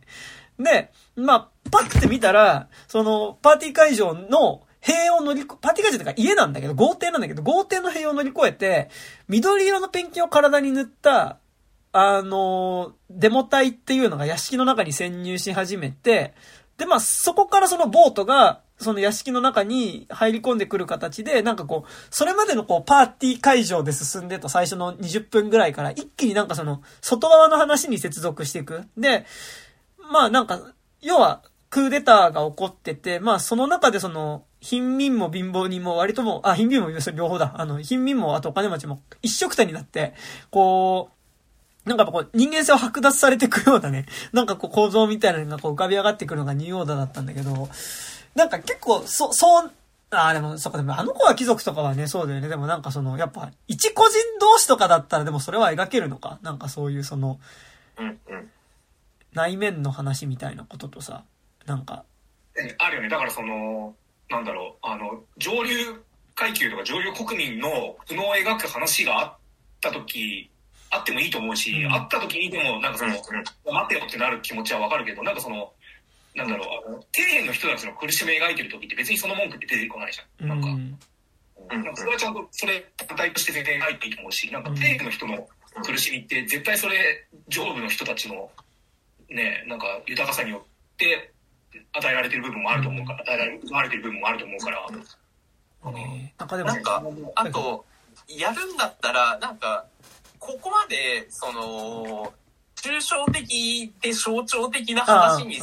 る必要はないんじゃないのかなっていうのが、こう、思思ったところで、その、だったらこれ現代劇でいいじゃんって話になっちゃわないっていうのが、すごいなんか、この映画見た時に思って、ここまで現代的な解釈でやりたいんだったら、それってもう現代いいんじゃないのかっていう。なるほどね。そうそうそう。で、いやだからその物語だけ現代でもできるわけじゃないですか。その、な、あの一応2000年代だけど、その緑の騎士が現れてみたいなことを別に、うん。うん、それでもいいわけじゃないですか。だから、なんか、そこれをこの中世でやるっていうこと自体になんか、そこまでその、おな、なんて言うんだろうな、なんか、それとその、すごい現代的な、現、現代であり、今の、その、あの、葛藤みたいなのっていうのを、なんか食い合わせがすごい悪い気はししてた。うんうん。うんね、なんかでも確かにさ、そのなんだろう、あのーあれ、えーっと、最後の決闘裁判とかってさ、なんか、その年代にあった出来事では描いてるけどさ、なんか、それ自体がある種その、一つの映画、あれはなんか結構映画であることによって、成立してるあの年代ものっていうか、うん。なんかその、実際にあったとされている裁判、あの、歴史の中にあった裁判にスポットを当てた映画でもあるけど、結構やっぱその、ある種、今までの映画の中で描かれてたマッチョさへの、なんかこう、もう一回それの反省っていうか、それを振り返る映画だったと思うから、なんかだからあそこで騎士で描かれてることはもちろんその、騎士を主人公にした話、映画のメタファーでもあるし、なんならやっぱ西部劇だったりとか、なんかこう、ある種のやっぱ、や、ヤクザ映画とか、なんかこう、そういうものの、をやっぱこう、映画をたくさん見てれば見てるほど、やっぱりこう、あそこでの、こう、決闘っていうもののあり方と、そこに、いや、第三者として、こい、この視点もあったはずじゃんっていうことっていうのは、結構なんかハッとさせられるみたいなのがあったから、なんかあれは結構あの年代の話として作ることの意味合いってあった気はするけど、なんかね、確かにこう、え、なんかまあでも、めちゃくちゃビジュアルかっこよかったのよ。うんそうそう。そううん。そこはすごい、うん。ビジュアルはめちゃくちゃ良かった。そう。でもね、なんだろうね。でも確かに現代劇にしちゃうと、なんか、なんだろう。現代劇にしちゃったことのポップさみたいなのもあるような気はするし。そうそう。うんそまあ難しいところではあるんだけど。う。で、どうなのなんか中世の方が逆にポップじゃねえと思ったんだけど、あれ。あーでもなんかやっぱこう、現代に、まあ、現代における緑の騎士をどういう形で描くかでだいぶそこら辺違うとは思うけど、そう。なんか、逆に多分、なんか、多分、多分ですけど、まあ、その最初のその、デビッド・ローリーがそもそもグリーンナイトっていうか、うん緑の騎士を、あの、映像化したかったって言ってたらしいみたいな話から、達観して考えるとうん、多分企画のあり方としては、うん。その、この人のビジュアルセンス、うん。うん。まあ、なんていうかな、こう、まあ、多分ね、その、どえらいシネフィルなわけですよ、多分。で、その、俺なら、中世ヨーロッパの騎士物、騎士団をこう描けるぜっていうのが、まず多分なあるんだと思うんですよね。なんかその、自然の描き方だったりとか、あの、何もう本当こう、デザインだったりとか、もう一個一個のデザインを、ある程度のリアル、なんか現代的なリアル感みたいなものも出しつつ、でも、なんかこう、コスプレ感みたいなものちょっとなく、なく、かつ、すげえかっこいいものとして描く自信が多分めちゃくちゃあったんだと思うんですよ。うん。うんうんでそれはそれとしてう、ん。じゃあお話としてどう立ち上げるのって言った時に、うん。いくらなんでもグリーンナイト本当にそのままやるのは現在には無理だから、うん。なんか、言っちゃえばそこのエクスキューズ、お話の部分はそこのエクスキューズ。で、やりたいことは割となんかその現代流俺なり歴史ものの最新アップデート映像表現みたいな。うん。だからなんか映像見てる限りでは常に楽しい映画だけど、お話追っかけ始めると、うんなんかこう、ん結局つまりどうしたいの君はみたいな感じうんうんうんうんだけど、多分なんか結構そういう部分だったりはするのかな。うんうんうん。ああ確かに。うん、お話作り自体が完全にしてるとは思わんけど、うん。うんでもなんかそこのいびつさって多分そういうところにあるのかなっていうのは。でも、なんかそこのためらいってさ、多分めっちゃある気がしてて、なんかさ、そのさ、もともと好きな原作だったり、もともと好きなシリーズを、今、じゃあ俺が作るぞって言った時に、でも、さすがに元のキャラクターっていうか、元のこう映画の根底にあった倫理観とか、主人公の感じじゃ、さすがに今作れねえよなって言った時に、なんか、そこの葛藤って、なんか今、特に、なんかやっぱハリウッド映画とかさ、なんかこう、前提として結構あるような気が、なんかなんだろう、それな、なんならやっぱその、マッチョな、マッチョさを持った人物を題材にした話。で、なんかその、そのマッチョさこそが魅力だった作品みたいなものっていうのを、なんかどう描くかみ、なんかその原作自体はめっちゃ好き。俺好きだけど、じゃあ今、じゃあ作っていいよってやるときに、なんか、いやでもこれこのまんまやっちゃったら、なんかさすがに、今の公開する話でもないし、ちょっと自分の倫理観的にもちょっとどうかと思うことはあるみたいなことの葛藤って、まあなんか超ある気はしてて、なんか、そこのむずさってめっちゃあるなってなんか思った。なんか今話してて。なんか、その、なんかもしかしたらそれってダ007的なことなのかもしれないし、そうだわ。だから007はみんなどうしてもやりたいけど、やるんだったら、いやでも今時ね、そんな女はべらかしてはちょっとあれだからとかって、やるとノータイプトゥーダイが生まれるみたいな。で、なんかでも、多分逆にさ、多分そこを意識しないで作ってる、意識しないでってか、なんかそれを、なんか、ない、ないものとしてっていうか、なんか、そこちょっと突き抜けてやってたのが多分、今年のトップガン、ま、まあ、今年っていうか今年じゃないんだけど、ダメか、全然。トップガンマーヴェリックとか、あと多分ちょっと RRR とかも多分そっちの方向だった気はしてて。で、それは確かにエンタメ度としては突き抜けてるんだけど、でも同時にやっぱ引っかかるところはあるよねみたいなことは結構セットではあるっていう、なんかすごいそこら辺って、なんかなんだろう、こう、引っかからずに見れれば見れ、なんか見れるときは見れると思うんだけど、でもなんかやっぱそこの引っかかりって同時にあるよねっていうのはあって、なんか、いや、でもやっぱそういうのは、なしで描いたからトップガンいいんじゃんっていうのはちょっと違う気がすごいするから、なんか、そこのむずさはめっちゃあるなっていうのは、なんかなんだろう、正直、007のそのた、ためらいみたいなことは、なんか大事な気もするの。なんかその、で、なんかその意味で言うとなんか、本当にやっぱクライマッチョとかって、そこら辺の悩みっていうか、そこら辺のあり方について、なんかすごいめちゃくちゃ真摯だったし、かつなんかやっぱ作品としても評価してっても、なんかそれで言うとさ、それで言うとさ、やっぱイーストウッドってやっぱグラントリノの頃からさ、やっぱり今カーボーイをやるならどうあるべきかっていうことをさ、多分ずっと模索し続けてたからこそクライマッチョってなんかその、急にやったことじゃなくて、多分ナチュラルにできたこと。なんか多分やっぱりその、黄金期が去った西部劇っていうかまあマカロニだけどさ、あの、イーストウッドはさ、でもなんかそこからどういう形でだったら、じゃあ今でもそのマッチョなあり方、マッチョなあり方のかっこよさはあるし、でもそれが時代にそぐわなくなってきた時に、でもどういう形でだったらマッチョさはあり得るかっていうのは多分ずっと模索してたのがイーストウッドな気はするから、なんかね、あの、だからできたんだろうなって気はするし、あでも、なんだろうな、その元の良さっていうのと、その、あの、その抹茶、うんその、今の倫理観的にダメな部分と、はいはい。でも今でも、うん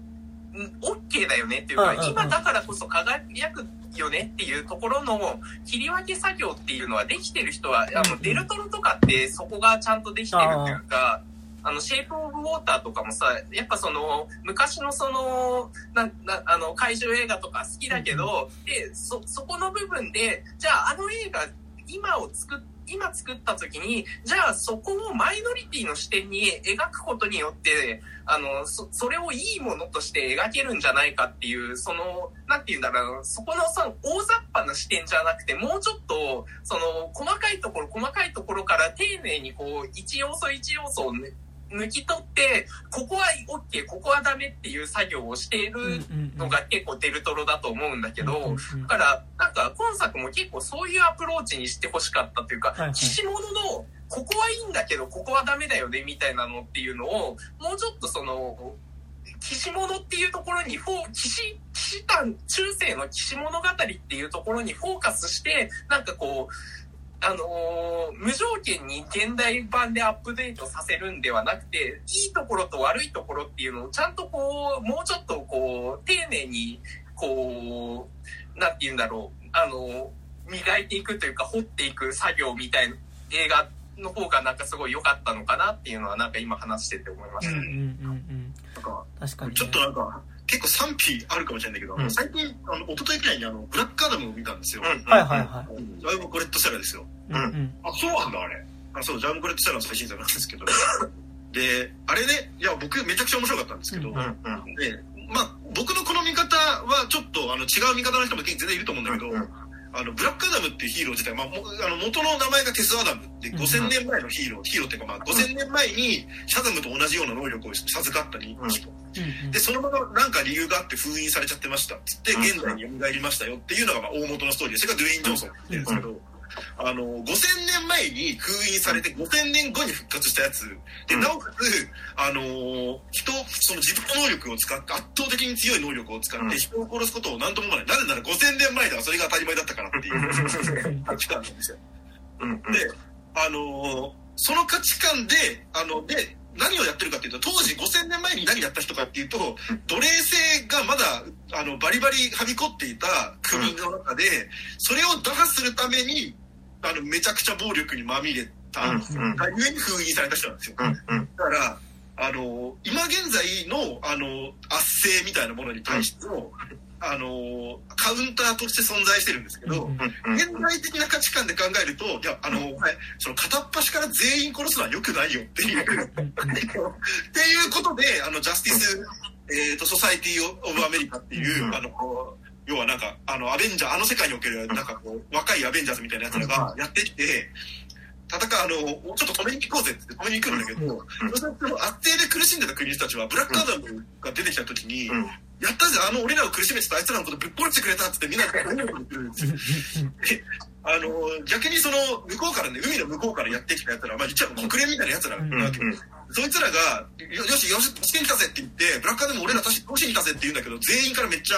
こう、ブーイングを浴びて、なんでだよって、お前ら俺らが苦しんでる間は何もしてくんないのに、なんであいつが現れた瞬間に急にやってきて、あの、善と悪を分けるのみたいな。うんなんでお前が善と悪を分ける側にいるんだよっていうのをめっちゃ囲まれるって話なんですよ。うん部分は。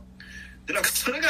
なんかその、5000年前だだだだって俺は5000年前ではこうだったんだから少なくとも俺の価値観においてはこれが正義だっていうヒーローが、うん。あのある種のダークヒーローとして、うん。それをもう結構そのちゃんと遂行する。うん。後半からまあ徐々にこうなんかこう和らいでいくんですけどねもちろんちゃんとこう、うん。うん。あれの現代的なこうマイルドさになってはいくんだけど、うん。なんかこう、スタート地点として、その、今だったらこれが正しいっていうのは、そりゃそうかもしれないけど、それだけでどうにか、なんか、ならないことが、ちゃんと現実で存在してて、それってでも昔は逆に解決できてたことだったよね、みたいな、視点の持ち方を、この、超特殊なヒーロー、ダークヒーロー、うんうん。になってくることによって、なんか一個提示できてるみたいなっていうのは、ブラックアダムすげえなんかこう、なんマーベルが今ちょっと一番こう、かゆいところに手が届かない領域みたいなのに、なんかこう、この無茶、無茶な比較のおかげで、なんかちょっとできてるなみたいな感じがして、なんか良かったんですよ、僕。いやなんかグリーンナイトもなんか無理くりここまで現代の価値観にあたるその要はガウェインがその現代的若者モラトリアム感じゃなくて、うん。別にこのね14世紀の若者だって別に同じような悩み抱えてたのではみたいな感じがしたし、うんなんかもうちょい当時のね価値観だったら別にこれは当たり前だったよねみたいな部分が、うん。で現代的な視点の我々から見るとそれは必ずしも正しくないみたいな。うんううん。んバランスってまあ成立するんだなっていうのは、まあ、ブラックアダムとか見るとなんか思ったりはしました、うんうん。そうん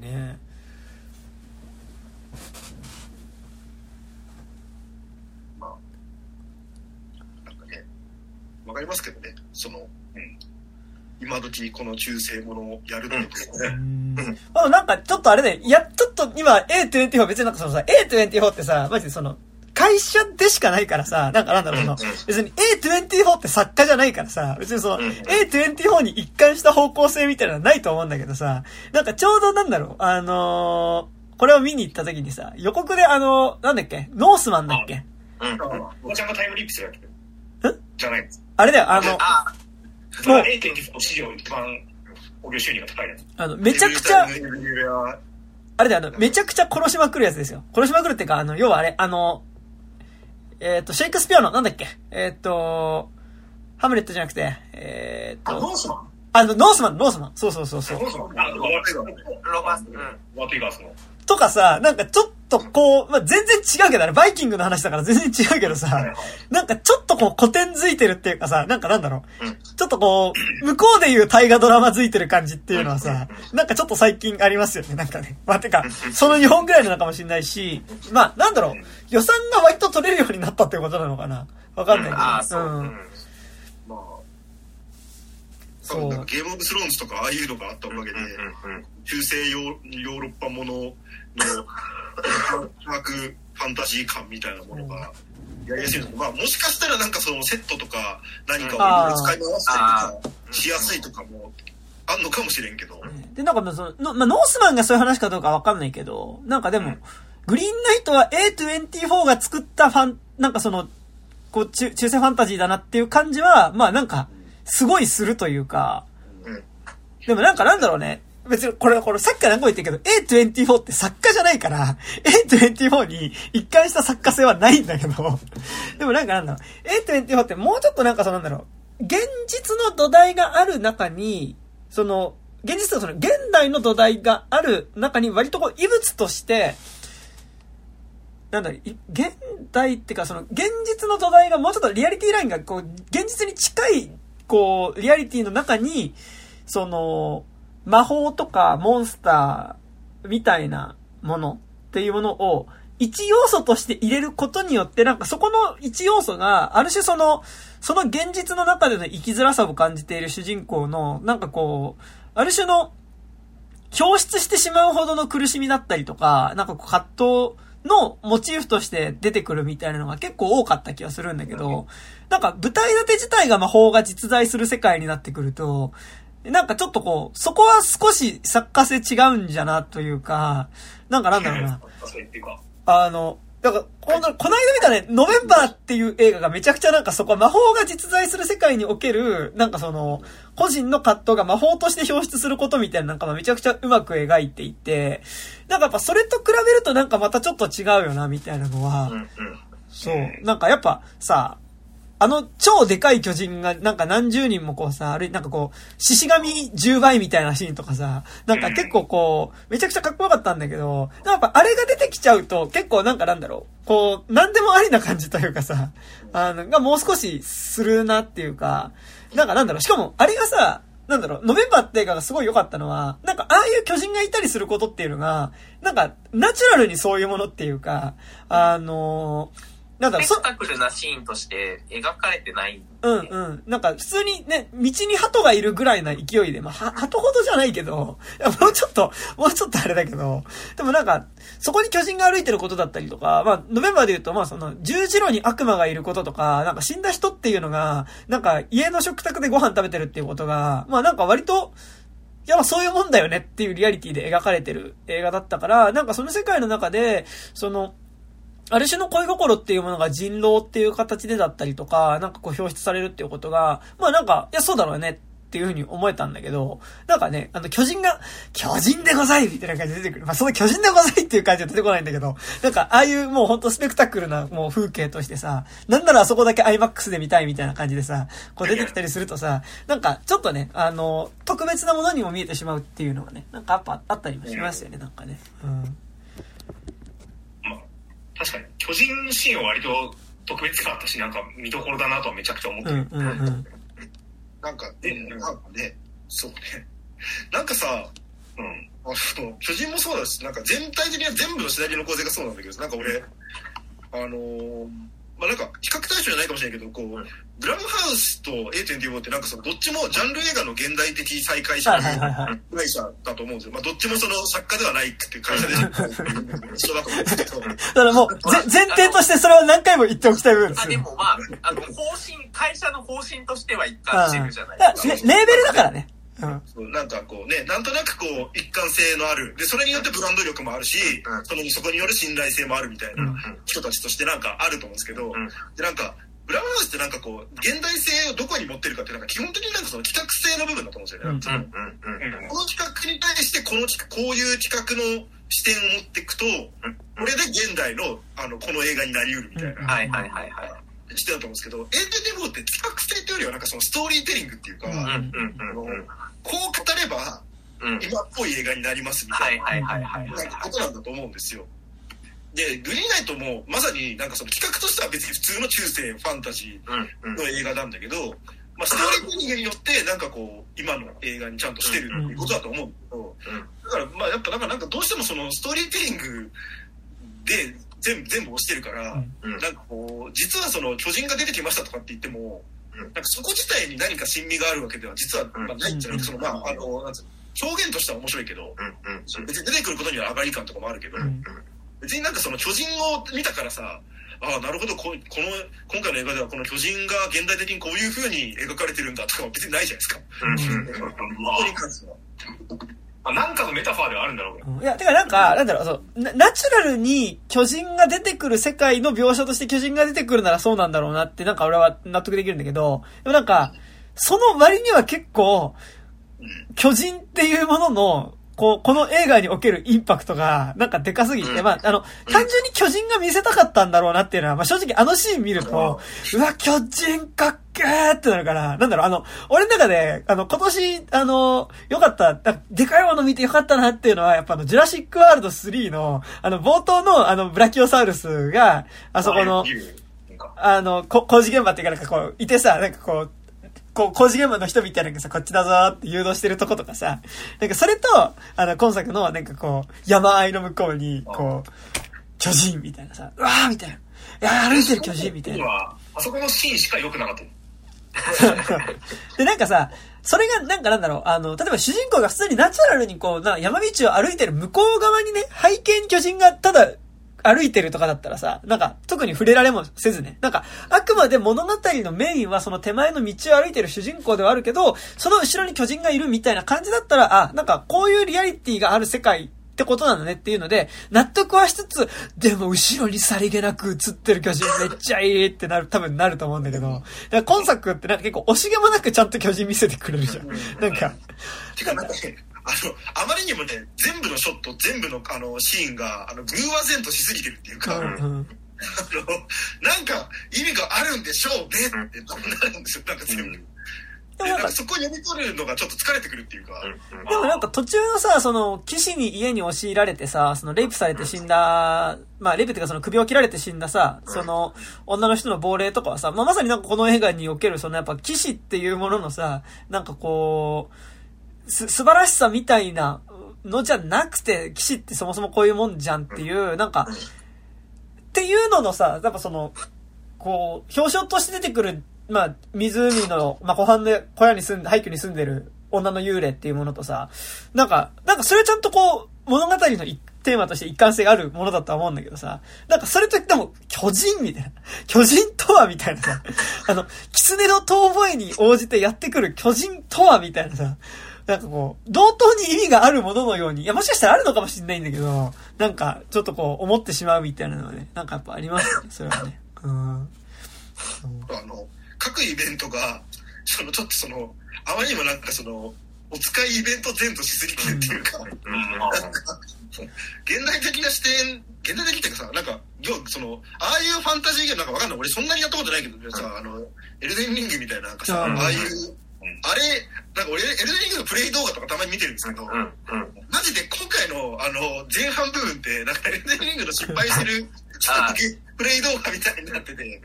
なんか、ね、ちょっとこう、あの、幽霊、あの、幽霊になんか首を探してこいっていうイベントがあって、これ探すと、あの、なんかこの後、こいつが助けてくれます、困った時みたいな、なんか感じに見えるイベントみたいな。なんかちょっとなんか、そこら辺とかは、逆になんか毒されすぎてるだけなのかもしれないけど、その、うん今時のね、ファンタジー。でもなんかさ、ファファンタジーもの、まあファ、ファンタジーとか SF とかもそうだと思うけどさ、なんか物語を語りたいとさ、この作り上げたこの世界を見てほしいのさ、なんか、両方ってある気はしてて、なんか、正直両方に興奮はするの。なんか、その、物語上あんま関係なくても、なんかもう、そう、広大なそれを見せられる。スペクタクルなそれを見せられるっていうのだけで満たされる気持ちと、でもこれが映ることってあんまり物語上意味なくないみたいなのは、ある気してて、なんかなんだろう、あの、ロード・オブ・ザ・リング力の指輪とかさ、なんか俺結構なんか寝る前にボケーっと見てたからそんな話を覚えてないっていうところがあるんだけど、ちゃんと見ろって話なんですけどね。なんかでも力の指輪とか結構なんかなんだろう、その、もちろんロード・オブ・ザ・リング、まあ中津国の話のそのロード・オブ・ザ・リング以前の話を描くし、まあなんかちゃんとストーリーもありつつ、でも、同時に多分その、ロード・オブ・ザ・リングでは見せられなかった、その中津国のいろんな場所っていうものっていうのを、なんか、画面で見ることの、なんかなんだろう、こう、爽やか自然機構じゃないけどさ、なんか、そ、そこの風景を見てるだけで楽しいみたいな快楽も結構同時にあり、なんかそれって結構、で、ブレードランナーとかも結構その要素がある気がしてて、もちろん話もめっちゃあるんだけど、やっぱあそこのスピナーに乗ってさ、あそこのこう、巨大なこう、ピラミッドみたいな形をしたさ、なんだっけ、あれは、えー、っと、ウェイランドユタニじゃなくて、ウェイランドユタニだっけ？あの会社は。えー、っと、肌リを作る。ウェイランドユタニはエイリアンじゃないエイリアンか。なんだっけ？あの会社は。あ、タイレル社。タイレル社のさ、すごいこう、巨大なこうビルに近づいていってさ、こう左右からこうさ、炎の柱がボーって上がったりするのとかね。あとなんかやっぱ正直やっぱスピナーであそこのさ、あの、夜の街を飛んでて、あの、協力若元の看板が出たりとか、やっぱなんかもうあの世界観を見てるだけで気持ちいいみたいなのがさ、同時にやっぱ SF とかファンタジーにはある気がするので、なんか、でも同時にこの映画ってさ、なんかその、その世界は世界として存在してますよっていう、なんかなんだろう。っていうよりは、なんか、もうちょっとやっぱ A24 だからってあるかもしれないけど、ついに言ったけど A24 は作家じゃないから、マジ一貫した作家性はねえんだよ。ないんだけど、その、A24 だからかわかんないけど、やっぱその、そこに映ってる風景自体が、ある種そのものすごくその、主人公の内面を、内面だったり物語的な意味を象徴してるんじゃないかっていう、いう感じ方がする度合いが強い。なんか、それって0100じゃない気がしてて、なんかその、あんまり関係なさそうに見えてる風景でも、やっぱりその映画っていうこの物語を語るためにその場所が切り取られてる作品におい、まあ、メディアにおいては、まあなんか後ろに映ってる山とかだったり、なんかそういうものですら、なんかそれは別に主人公の感情を表せてないでしょうっていう割合の方が高いものもあるかもしれないけど、結構やっぱ基本的には多分そ、そこで語られてる物語のこうバイブスみたいなものには、こう、従っていくものではあると思うんだけど、でもなんか、そこでの登場人物の感情だったり、物語のバイブスとは別に、こう、世界がもうちょっとこう、自立しているような、世界の、その映画の作品の中における世界の存在感みたいなものが自立して存在しているものっていうのは、それはそれである気がしてて、なんか、でもちょっとね、あの、グリーンナイトは、この、あの巨人の象徴する霧の中を歩く巨人っていうのがなんかものすごいさ、なんか、主人公の内面を象徴、何かとなんかリンクしてる感じがめっちゃしちゃうんだよね、なんかね。内面にも限らずだけど、そう。っていうのはね、なん、なんだろう。でもなんか、力の指輪と比べると、やっぱり、まあ、力の指輪がもうちょっと群像劇前としてるからってのもあるけどさ、なんかその、もうちょっとこう、映画全体のこう、主人公に限らずだけど、こう、感情の、作品全体の感情のうねりのトーンっていうのが、もうちょっと一貫されてる感じ。なんか、ロード・オブ・ザ・リングってもうちょっと大河ドラマ的というかさ、なんかいくつかの勢力が、うんぬんって話だからさ、あんまりなんかその、作品全体の一つのこう感情のうねりによって、こう、作品の色調だったり世界のあり方みたいなのがそんなになんか左右される感じもしないかったんだよね、なんかね。うん。でもなんかその射程はすごい A24 っぽいなと思うの。なんか、その、か、感情のバイブスで割とこう、映画全体のトーンが統一されてる感じっていうのは、うん。うん。なんかその、いや、そうですね。A24 がやってるっていうことによってさ、なんかこう、みんながある程度み、まあ、みんなって言っていいのか分かんないけど、ある程度みんなが見に行くみたいになってさ、それ公開規模でやってるじゃないですか、今。いや、本来その、こんな公開規模でやるような映画じゃないっていうか、その、そう、うん、それはね。なんかもっと相当コアな部分攻めてるタイプの映画なんだとは思うんですけど、うん。え、でも今、どれぐらいでかけてるんですか？なんか、え、結構東宝とかでかけてるでしょだって。でも東宝がさ。あの、がっつり東宝とさ、なんかその、日比谷シャンテとさ、その、新宿東宝シネマズの、入ってすぐの、入り口のすぐ横の、あ、あの。ちっちゃめのスクリーンで、東宝でかけてるのはほぼその2巻で、それ以外は、あと立川シネマシティでかけてる、都内で言うとね、なんかぐらいの規模って、なんか東宝ではあるけど、なんか、実質、なんかなんだろう、その、いわゆるワンピースとかでいう規模のこう東宝とはちょっと違う東宝みたいなのって、ある気はしてて、なんか、俺はなんか立川の映画館で見ちゃったから、なんかそんなに多分、まあミニシアター線としたミニシアターで見てしまったので、なんか、あれなんだけど、結構なんかそんな、あれなの、グリーンネット大々的にかけてる感じなの。あれあ、今、レイトさん。はいはい。大々的に、まあ、どこまで思ってかわかんないけど、少なくともだって、あ、ごめんなさい。あの、大々的かどうかわかんないけど、どこまでかが大々的かわかんないけど、はいはいなんか今さらっと見た限りででも、あの、都道、30都道府県くらいでは展開してる、同時に。少なくとも、シアターとかでは全然ないじゃん、そんなの。うーん。ウェイドさん、声と音がずれてるから、一回切って入ってもらった方がいいかもしれない。はいはいうんうん。そうなんですよね。なんかでも、あイットフォローズぐらいから東宝シネマズその枠はある気がするんですよね。うん。なんかその、うん。こう、一応東宝シネマズでもかけてますよって枠のは、なんかある気はしてて、そう。なんか、だから本当それ、一貫じゃないっていうのがやっぱでかいね。なんか都内一貫とかじゃないじゃん。あ、まあ確かにね。ううんんうん。まあ、少なくともその作品の性質から考えると相当でかいよなとは、うんうんまあ、ね、思うなんなら、うん、はい。僕、あの、僕見た回満員でしたからあね、。へえ。あの、し新宿東宝で。はいはいはい。いやなんかね、やっぱこう、あの、その僕なんかその最近そのフィルマークスの試写会をいろいろ応募したらなんかこう、2個ぐらい当たって、うんはいはい。あの1個はグリーンナイトでもう1個がメンだったんですよ。おー、いいなそう。で、あの、アレックス・ガーランド監督来てね。うん。そう、あれでアレックス・ガーランド監督に僕質問しましたよ。ぁへえ。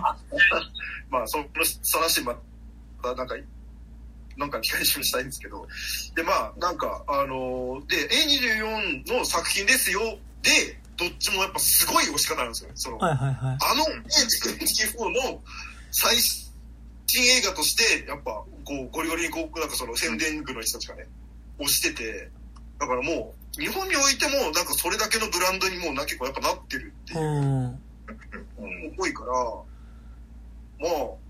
その名前、その、その冠がついてると結構まあ、ある程度こう、キャッチーに人が呼べると見なされてはいるんじゃないですか、うんきっと。まあ、あとね、A24 の名前が売れるのとセットで多分ね、デビッド・ローリーの名前もまあなんかそこでの、本当やっぱ貢献の一つでもあるじゃないですか。なんかやっぱその、こんな、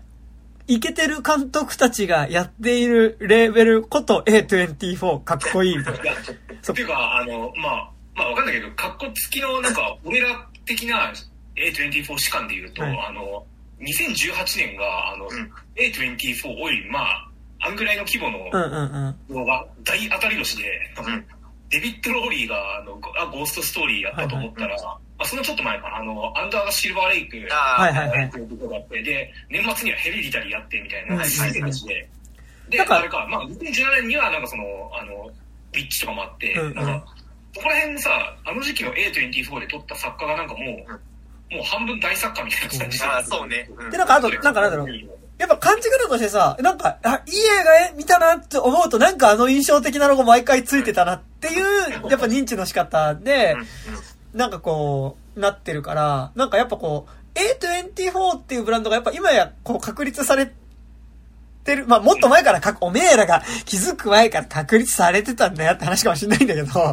なんかなんだろう、やっぱこうね、こう、あ、なんか面白そうな映画だな、なんかちょっとき、なんだろう、また監督の名前とかも知らずに、なんかでもちょっと気になるな、なんかビジュアル的に面白そうだなって思って見に行った映画が、あ、なんか意外と良かった、みたいな。で、なんかあのロゴ、みたいなので結構なんかね、なってた感じがするので、あのイケてる監督たちがいる、レーベル A24 みたいな、あのイケてるラッパーがいるレーベルサミットみたいな、なんか結構やっぱそういう感じはすごいありますよね、なんかね。あれか、でも、よく考えたらあれ、東宝で多分かかるようになったのは、あれか、ミッドサマーがヒットしたからか。ああでもなんか、さっき、レイトさん消えてた間ちょっと一緒に喋ってたけど、あの、その手前にやっぱ、イットフォローズとかさ、なんかそのこ、れ、最初に言いますけど、イットフォローズは A24 じゃないんですよ。そう、でもなんかその、ミニシアターっぽいジャンル映画なんかその、いわゆる大きい感じじゃないジャンル映画で、なんかこう、アート映画と、なんかやっぱジャンル映画のちょっと中間みたいなところうん。で、なんかやってた作品を、なんか、東宝がかけ始めた。なんかでもなんだろうね。あの、割とさ、バルトナインとかピカデリーって割とその枠もともとあるじゃないですか。なんかその、シネコンだけど、なんか、あ、これはここでかけてるんだみたいな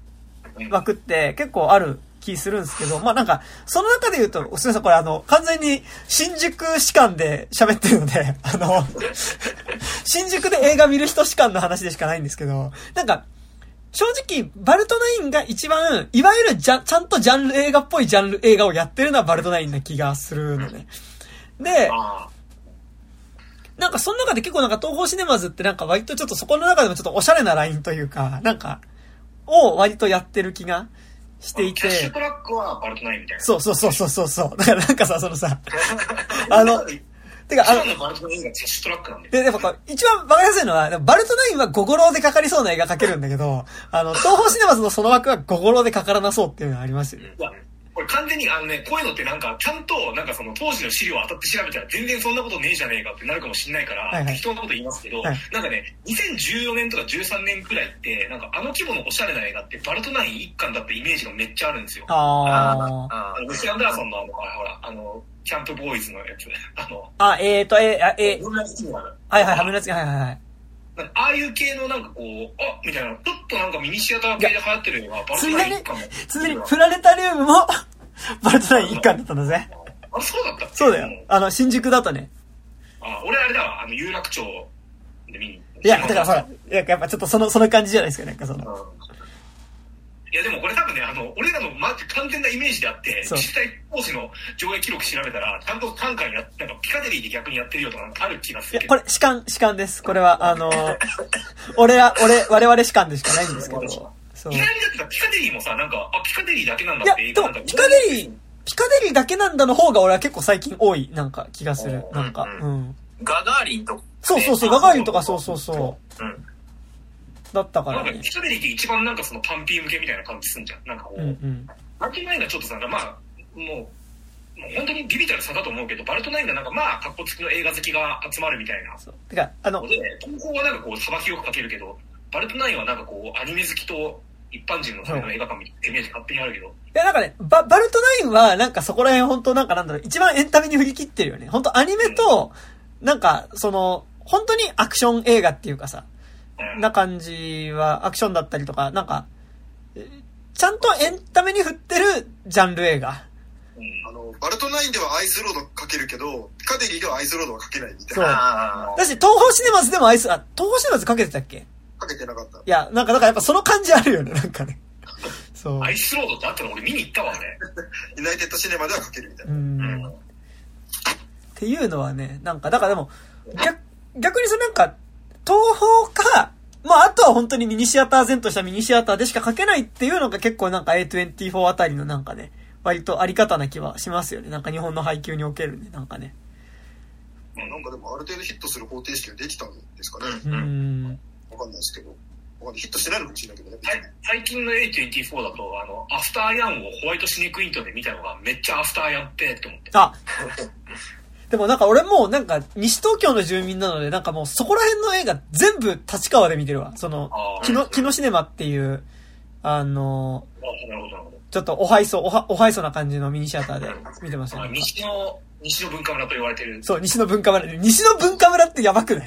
なんかもうさ、あの、西の文化村って言った瞬間にさ、なんか文化村って多分一周回って文化村じゃん。なんかその、なんかなんだろう。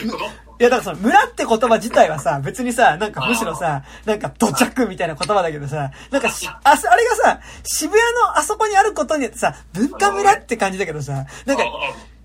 西東京にあることによってさ、文化村みたいなさ、なんか、急になんかさ、あの、あの、ね、なんかちょっとこう、スカンドラみたいな。ウィッカーマンみたいなさ、なんかあの、横溝、そう、横溝静止感出てくるよ、なんか急にね。文化村みたいなさ、そう、感じがしてきてしまいますが。そんなことないんだけどね。あの、てか別に、めちゃくちゃ高いですからね。木のシネマのこと西の文化村って言って、あの、全然今、今出てきただけでさ、あの、誰が言ってんの？初めて聞いたんだけど、俺。西東京の文化村とうん。そう、でもなんか、あの、文化村とか、あと、シャンテでかけてる映画、そっち行くのだりーなって思うと、大体そっちでもやってるみたいなんで、立川に行くことが多い。そう。っていうのはね、あるのでね。そうそうそう。神奈川でユーチャックベティ。あ、そうそうそうそうそう。あだからあるんだよ、多分。でもそこなんか神奈川の文化村とは、でも神奈川の文化村とか言い、言い始めたら急にやっぱあれだね。そんなこと言ってない。優勝正しい。でもなんかさ、文化村、いいんだけどさ、なんか文化村って、なんか嫌な名前だよね。なんか、あの、皮肉っぽくない？あの、あ文化で村社会なんだよ。なんかすごいこうさ、いや、別に文化村社会って名前じゃないけど、なんか、村みたいなさ、なんかの、割と村って悪い意味で言うじゃん。なんかこう、何々村みたいなさ、あの、なんか、利権に群があるみたいなさ、なんか言うじゃん、な感じじゃん、なんか。で、なんか文化村みたいなさ、なんかすごい排他的なさ、こう、この絵がわからないやつは、ここに来る資格ないわ、みたいな。なんか、文化村作り。文化、文化村みたいなさ、なんか一周回って村社会だね、みたいなさ、なんかその、が外部から来た人を、はいはい。文化村ってある程度金持ってないといけないからね。だって、国運ホールとかさ、そうね。だからなんかあれ、ね、俺正直文化村の多分正しい村民ではないもん、多分。あの、ああ、それはハイキングに思う。そう。ねよそ者が入ってきたな、みたいになってる。だから文化村にちょっと、なんかなんだろう、文化村の最低限ですよ。あの、多分映画にしか金払わないやつは文化村の最低限ですよ、多分。あの、文化村のさ、あの、シネマさ、なんだっけ？え？文化村シネマだあれいや、え、文化村シネマ。シネマ文化か。村シネマ。うん文化村シネマだからさ、階段ないんだよ。うんエレベーターでしかいないんだよ。うん。そんな映画館あるよ。そうね。早く降りてよって時にさ、なんかあの、綺麗なエレベーター待たなきゃいけないって結構めんどくさいよね。えでもあれね、あの、上の方、追われてるような人はね、文化村行かないんですよ。でもあれ、あの、横のエレベーター上がって、隣のビル移ればね、全然エレベーター、ああの、使わなくてもね、あの、降りれますよっていう、ライフハックだけど、いや別に、え、あの、エレベーターの方が早い。そう。でも、あと俺、隣のビルに移るってどういうこと？え、なんか、あの建物の中の映画館入ってるのと、多分隣の多分ショッピング棟みたいなところに繋がってるエスカレーターがあって、そう。ああ、エスカレーターかな。そっちからそう、上に上がって降りていけば別にエレベーター使わなくても降りられるけど、だからなんだって話だし、普通にエレベーター使った方が早い。そう。まあ、あとあれですよ。私はね、文化村は障害者手帳使ってただでたまに展示見るぐらいなもんですよ。まあ、だからもう、ぶ文化村としては多分村の中では多分、こう文化村の一族の、あの別に金落としてるのが偉いわけじゃないから。多分、だってもう、あそこでババレエとか演劇は見たことないもん。そのぶ文化村の一族の中には入れてないですもん。多分その。なんか、別にいいけど、なんか、文化村に親でも殺されたのかっていう会話ですね。何この会話。そんな、そんなヘイト溜まるような場所でもないでしょ。いや、だけど、ぶ文化村行くと、なんかなんだろう、あの、文化村、なんか映画館結構行くとさ、なんかそこの映画館にいることのアイデンティティってあるような気するんだけど、なんかなんだろう、ほ、ほ、アイデンティティかホーム感なんかその、なんかなんだろう、正直渋谷とか新宿ってさ、なんか東京生まれだけどさ、なんかちょっと都会だなってイメージあって、なんか、ちょっと正直最初むか武蔵野間で映画見るときとかもさ、あーなんか、新宿で映画見てるみたいな気持ちだったんだけどさ、なんかもうだんだん生き慣れてくるとさ、ああ、えー、武蔵野間だ、ああ、みたいな。あ、今日の、今日の水槽はこんな感じか。うん。どれ、チラシなどでも見てやろう、みたいなさ。ああ、みたいなさ。なんかこう、なんだ、一緒にじゃあこのパネルと写真撮ってやろうか、みたいなさ。あの、結構そういう余裕も出てくるけどさ、なんか文化村は未だになんかね、あ 文化村だ、みたいなね、気持ちです。村だ、みたいな。はい。で何の話になったんだっけで、だから、ぶ文化村、かっこ笑って言わないと、なんか文化村って言えない卑屈さがある。俺の中に、まだ。いくつになってもあるもんなんですよ。そういうの。なんか文化村行くとさ、なんかあの、ハネケとかの映画を思い出すんだよね。なんかこう、あなんかこういうとこに行ってる人が、みたいな。そうなんです。でもなんかあれが文化村じゃなくて、なんかなんだろう。文化シティとかって名前だったら、なんか俺はこんなことは言ってなかったかもしれない。なんかやっぱ村って書いてあるから、やっぱりなんか俺はここに、この村に入れるのか俺はみたいな。なんかその、いるはずもない文化村の、なんかこう、一族が、なんか見える。俺には。っていう、はい。村人たちが。村人たちが、そう、出ていくなみたいな。おめえどこから来た？みたいな。一番違う感じだけどね、文化村は。そうそう。こっちから何から。うんいや、あの、ちょっと僕あの、わ私は最悪見に来ただけで、みたいな。私は最悪見に来ただかみたいなさ。はい。あの、そんなこと言われたことは一切ないです。はい。勝手に持ってるだけです。はい。っていうね。文化村オーチャードホールですからね。はい。ねでも、あれね、そんなことないんですよ。受け入れてくれますよ、文化村は。はい、ふと懐の深い村だからよ、文化村はよ。はめてくださいね。なんか、第一村人とか言わないで。発見っつって。嫌なノリ。このノリだったら、下手したらなんか言われるかもね。うんでもあの、ごめん。でも文化村ほぼ一人で行ってるから、一人でなんかあたふたしてるだけなんだよね。なんかあの、あ全部心の内側で起きてる出来事。そう、心の中で俺が一人であたふたしてるだけっていうね。うえグリーンナイトみたいな感じでね。そう、一あ。人で。本当はさ、なんか前、めっちゃ攻めた展示やっててさ、あの、ほら、あの、アルプススタンドの端っこじゃねえや、えっと、フレンチアルプスで起きたことのさ、監督のさ、全然違うじゃねえか。いや、アルプス、アルプス、アルプスで繋がってるよね。の監督の、あの、ザ・スクエア思いやりの聖域やってた時にさ、うんなんかこう、実際にあれと同じ展示？なんかこう、あの、があって、なんかここのし四角形の中に、あの、みんなを信用するならあなたのお財布を置いて映画を見に行ってくださいみたいな展示やって覚えてる。え渋谷でしょだって。渋谷のどのうん。建物の中に財布置いてるでしょうん。そうだね。そんなの盗まれるに決まってるよじゃないや、でも文化村なら、みたいな。ねやっぱそ、その意図を理解した、ぶ、いまあ、や、村では借りかけないからね、みそう。たいや、あの、多分、そこに財布を置ける人が多分、あの、文化村家の一族の多分、一番こう、中心にいる人ですよ。多分、その、ぶ文化村の、こう、そ、尊重的な感じですよ。もうすぐ誰が盗んだかバレちゃうみたいな。そう。そう。そ、そういう罠なのかもしれない。ええみたいなまあ、展示、そうか。まあ、ぜ絶対誰もやってないと思うよね、その展示。なんか、どうだったかなちょっとなんか、こう実際に置いてあったかどうかは覚えてないけど、なんか確かやってた気がするんだよ。いええうーん。絶対かまし展示だと思うけどな。や、まあまあ、かまし展示ですよ、普通に。なんかあるじゃん、なんかあの、つまんなかったら金返しますキャンペーンやってる映画みたいなのあるじゃないですか。はい。あー最近ないよね。はいはい。最近ないけど。なんか、ああいうのとかももうさ、言うわけないじゃん。だって、そんな、でも。竹木さん、最後まで見なかったら、お金払わなくていいって映画で、エンドロールで出て金払わなかったですよね。あれはでしょ？あの、いや、いるんだよ、こういうやつ。いるの、いるの、いるの、いるの、全然。あれは、あの、ただか1万円なんですよ。はい。ねあれだからそういう、あの、まあ、だから、ケープラキャノンボールとかの、まあ、派生作品としてあって、その、まあ、面白いか面白くないかっていうより、もう、最後、エンドロールの最後まで行っちゃった、座ってたら1万円いただくますけど、それ以外に変えれば全然大丈夫ですみたいな。やつだから、まあ、俺は、その、1万円よりかは0円の方が近いかなって思ったから、言 い長い言い訳。いや、だから、あの、全然、あの、まずかったらお代いただきませんで、でもそれ、これ、これ飲食店で行ったらさ、まずかったらお代いただきませんに対して、いや、まあ、うまいかまずいかで言ったらまずかったから払わないかな、みたいな、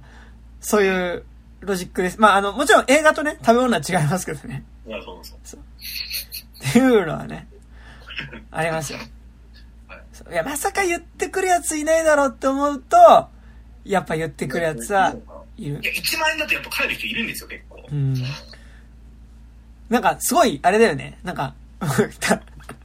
なんか、あれだよ、なんかこう、バ、バリー・コーガンとかそういう嫌な感じで絡んでくる映画ありそうだよね。クレーマーね。そうそう。てか、聖なる鹿殺し割とそんな感じだったよね。なんか、あでもなんかあの、つまんなかったって正直には言わずに、あのーいやいやなんかあれだよね。今回の映画でもあれだよね。なんか面白かったよ。面白かったんだけど、みたいな。俺がお金を払うべきかどうかってどう思うみたいな。なんか、相手に委ねる攻め方する。僕が払うべきだと思うみたいな攻め方をして、最終的に払わないみたいな方向に持っていくみたいな。で、目の前でくちゃくちゃミートソースのパスタ汚く食い始めるみたいなね。ただのバリーコーガン。バリコガンです。なんか、あの、今作バリコガン出てきて、あ、なんかあるだろうなと思ったらさ、なんかもう、ちゃんとなるっていう、なんかちょっともうさ、なんだろう。あの、ちょっともう、バリコガンが出てきたことで、その後のちょっとなんとなくの展開の方向分かっちゃう感じってすごいあるなってなんか思った。いやなんか。俺でもさ、なんか今作さ、なんかバリー・コーガン割とさ、上の方にクレジットされてたからさ、はいはいなんか、鳥の仲間としてなんかこう、自己棒みたいな感じで、なんかこう、出てくるんだと思って、はいはい。早くバリー・コーガン出てこないかなと思って、すげえワクワクして思ったらさ、いや、出てきたと思ったら、これで悪いみたいな。そうね。うん。すげえがっかりですよ。最初と最後にしか出てこないからね。うんうん出せよ、バリー・コーガンもっと。だからあの、バリコガンもっと出しちゃうと映画のトーン変わっちゃうから。いや、いいよ、変わっても。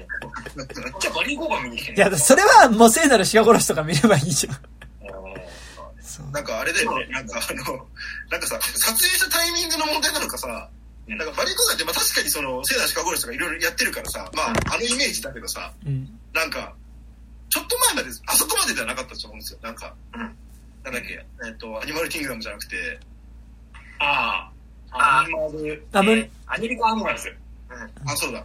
うん。あれとかだと、なんかさ、別にさ、なんか、そ、そんなさ、極端にそのサイコキャラばっかりやってたわけじゃないじゃん。顔がサイコまあ、れ、普通のね、うん経年だって。ったでしょ。でもなんかある時期からさ、なんか結構そういうこうヤバめの役が多くなってさ、で、今回そのグリーンナイト出てきた瞬間にさ、もうその、あの、バリー・コーガン役のバリー・コーガンみたいなさ、なんかその、あの、もうさ、あの、コップカーにおけるさ、あの、ベーコン役のベーコン。ケビン・ベーコン。そのケビン・ベーコン的なポジションでもうさ、うん出てきた瞬間、そのサスペンス映画でケビン・ベーコン出てきた瞬間に、いや、真犯人お前だろっていうポジションになるじゃん。なんか、バリコーガンもちょっとその域になんかなり始めてて、うんでもなんかすごいよね。早くない？なんかその。そ、その、なんか、もうこの役者といえばこれみたいになるのってさ、なんか、熟年の俳優さんが割とそれになるのはわかるの。なんかもう、フィフィルモグラフィーに並べた時に。多分、でも、バリー・コーガンって何？やっぱ鹿殺し？そのイメージって。いや、でもダンケルクかな。あダンケルクの最悪で、なんか、すげえ顔が知れて、あ。はいはい。いや鹿殺しのアメリカアニマルズみたいな。なんかその、割といや嫌な、嫌な俳優的なイメージがついたのって、鹿殺まあ、まあでも顔、顔がそういう顔してるから顔がね、なんかやばそうな顔すぎる。いやでも、なんかあの、バリー・コーガン口半開きかちゃんと閉まってるかで、だいぶなんか印象違う気はしてて、なんかやっぱあの、半開きな感じがすげえ嫌っていうのはめっちゃあると思って。でも、ちゃんと閉まってるエターナルズでもなんか不穏感は常に出してる。ああ、そうね。確かに。エターナルズもその、逆にその裏切らないのがサプライズになったから。コマソンの、なんか、すげえさ、なんかあの、何、人の人身掌握術を持ってるスーパーヒーローなんだけど、なんか、変なカルトフラみたいなのを結成してキャプテン欲しくみたいな。でもなんかさ、マリーコそれみたいな。あの、不穏だったよね。なんか、あの、うん。エターナルズのメンバーの中でも、あそこだけ、いや、本当に大丈夫みたいなさ、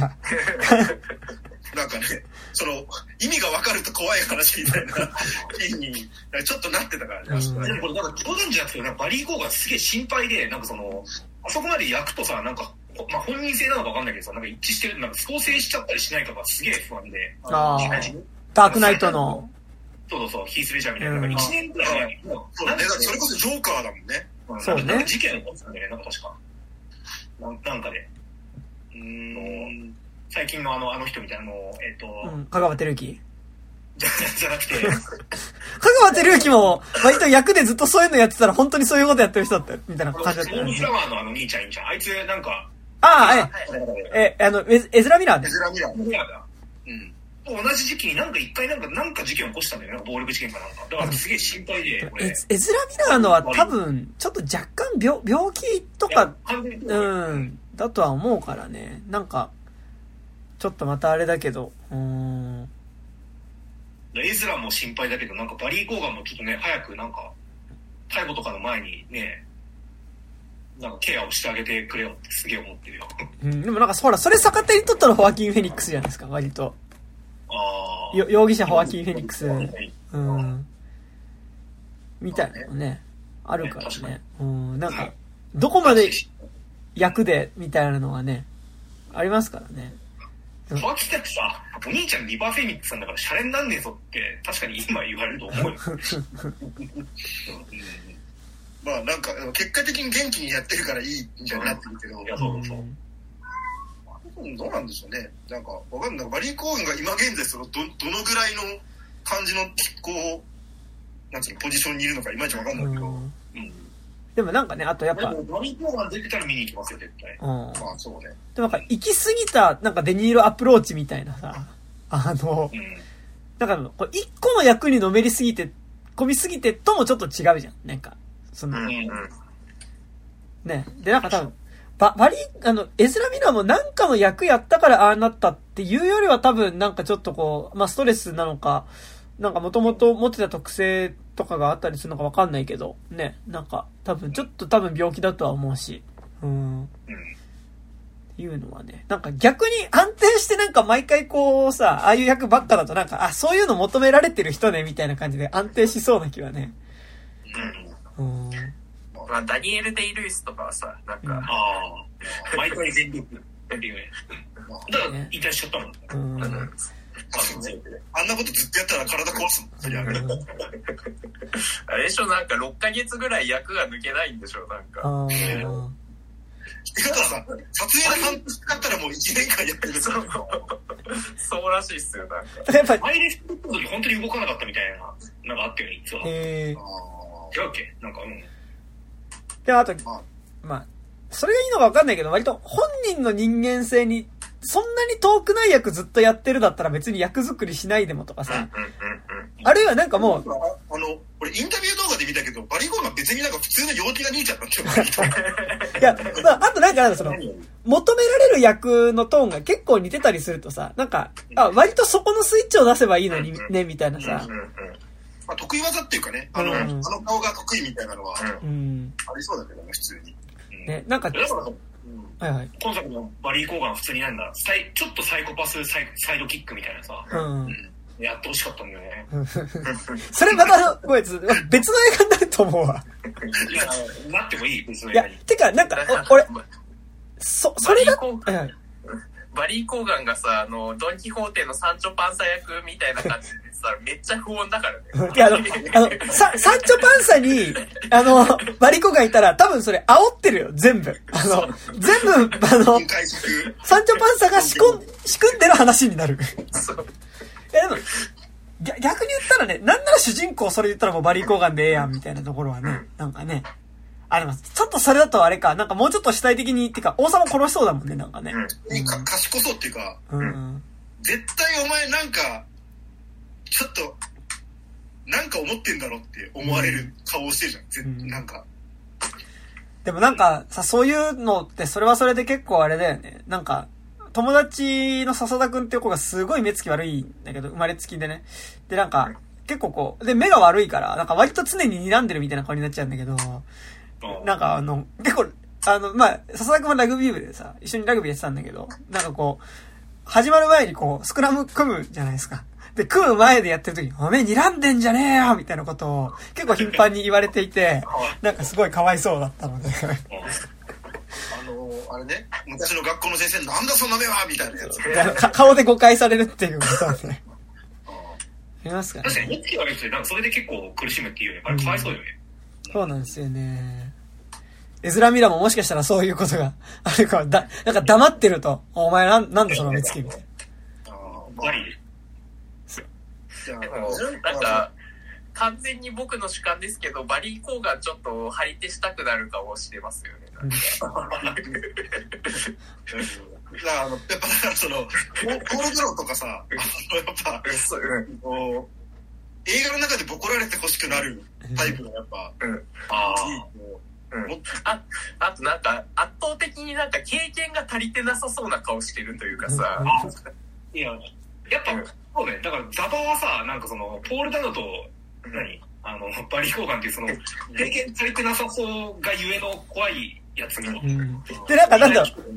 う。やっぱ、あの、殴っても殴ってもあの目つきで見てきそうな感じっていうのあるじゃん。なんかもううん、その時点でもうジョ、ジョーカーとさ、バットマンっていう時にさ、あ、多分ジョーカーこのバットマンめっちゃ殴るんだろうなっていう気がさ。バットマンがジョーカーなのに。あ、バットマンがそう、ジョ、周りが引くぐらい、効果をボコボコにする。で、なんかあの、いくら、なんか殴りたくなる顔だけど、殴っても殴ってもなんか手応えがない感じはめっちゃするようなバリー・コーガンって感じは。いや、あれはもう、軽眼ですよね。今年一番、やっぱ、素晴らしかったキャスティング。出てこない。これはザバのバリー・コーガンはちょっとなんかメイクがきつすぎて、うん。バリー本来の顔の良さがちょっと薄れちゃってるなって思うすごい。うんまあ本編は出てきてないけどね。まあまあと YouTube で公開されてる暗かったしね。結構ね。画面もね。うん。本編ではね。そう。あの、未公開シーンでね、公開されたやつの方で、あの、なんか、意味があるんだかないんだかわかんない取り調べをバッタマンがジョーカーに対してするっていうのが、5分ぐらいのやつ公開されてめっちゃ面白いんですけど、で、なんかジョ、ジョーカーってさ、多分やったら絶対楽しい役じゃん。多分役者としてさ、やったら絶対楽しい役だと思うけどさ、なんか、あの、なんか今までジョーカーやった人並べてみるとさ、なんかもうちょっと本当に悪強すぎて、なんかね、あのなんだろう、あの人の、えっ、と、なんだっけ？あの、ディ、えっ、と、ハリークイーンとか、スーサイドスクワットに出てたジョーカー、えっ、と、ジャレット・レット。だから、ジャレット・レットのジョジョーカーとか全然悪くなかったけど、なんか比較した時になんかさ、こう、なんだろう、ちょっと、う薄味というかさ、なんかこう、全然ビジュアルとしてもかっこよかったのにさ、なんか、ん今一つみたいな感じがね、なんかしまうっていうのはね。そう、まあ、そうね、テレビ版は俺もわかんないな。なんか今んとこジャック・ニコルさんが私は一番好きなんですけど、ジョーカーはね、そう。ね。でもなんか、バリー・コーガンはね、ちょっとすごい、その中でも名前聞いただけでも割とドハマり感はありますよね、なんかね。うんバリー・コーガンって母系の顔別にできないじゃん。うん、うん、うん。これなのにジョーカーを射止めた、射止めたのかわかんないけどさ。ね、なんか、すごいね。どっちかっていうとリドラーって感じだもんね、ザバの感じで言うとね。うん。なんだっけ、なんか自分でそのわざわざ撮ったでしょ、動画。へ俺え。がこう演じるみたいなやつを。へえ。新解釈じゃないですか。いや、やめて、あの、それ急に福田雄一の匂いがしますからやめて、その、新解釈とか言うと。あの、新解釈、言葉が別に、福田雄一じゃないじゃん、別に。新解釈ジョーカー、あれでしょ？あの、佐藤二郎がちょけるだけでしょどうせ、ジョジョーカーって出てきて。もしくはムロツヨシね。あでもなんかさ、あの、ほ、やっぱ、ちょける佐藤二郎ってなんかもう、今、定期的に劇場行ったら見なきゃいけないものになったね。なんかあの、なんだっけ？ブラックサンタ？今ブラックな、うんブラックナイトプライドね。あれのさ、最後もさ、それまでずっと佐藤二郎出てこないんだけど、最後の最後でさ、なんかちょける佐藤二郎出てくるっていうさ、なんか、ね。なんかあの、あ、あ、出てきたら嫌だなーって思ってずっと予告編見ててさ、あ、出てこなく、あ、よかったーって思って最後に出てくるっていうさ、あれ、あれでしょ、あの、多分、あの、顔さ、隠されてるけど、あれ、あの、サンタの中身みたいなやつ、あれ、ムロツヨシでしょ、多分あれ。すごい、なんか、あの、もうほんとさ、毎年かかるじゃん。なんか、ああいうの、福田雄一のああいうやつが。なんかだんだんあの、神うさぎロペみたいになってきてるっていうか。みんなあれを、ももはや、ってるわけだからね、言うたら。でもロペは、なんか、ロペムカつく人って結構いるじゃないですか。なんかロペムカつく。なんか、ロペあんまムカつかないの。なんか、感情がむ、む、ってか、なんか、なんだろう、なんなら最近ちょっと好きになってきたぐらいな感じがだって。ちゃんとさ、あの、お得な情報教えてくれるからさ、なんかこ映画始まんねえかなと思って見てるとさ、なんか、あ、そうなんだ、みたいな、なんか、あ、英雄はシネマパス会員以外も、一人無料、一人安くなるんだ、へえ、みたいな。英雄、ああれ、ちゃんと聞いてる人いるんだ。聞いてるって普通にね、聞こえてはくるじゃん。でも、俺、神うさぎロペが消せないのが、映画館行って、映画見るお金なかったから帰るって、いや、それ行動何？みたいな。あの、あの、隣が家とかならいいよ。わかるよ。でもさ、だいたい映画見るために街に出たりするじゃん。あの行動取らなくない？あれさ、あの、多分、死なない？俺多分、俺あの行動死なない？なんか死なないっていうかその、寿命が無限にあるとか、なんか、その、自分が使える時間が無限だったらすると思う。なんかその、あれは、一応だから、おごってくれるから金持たずに来たってことでしょ？だから。そういうことでもさ、そうだと思うよ。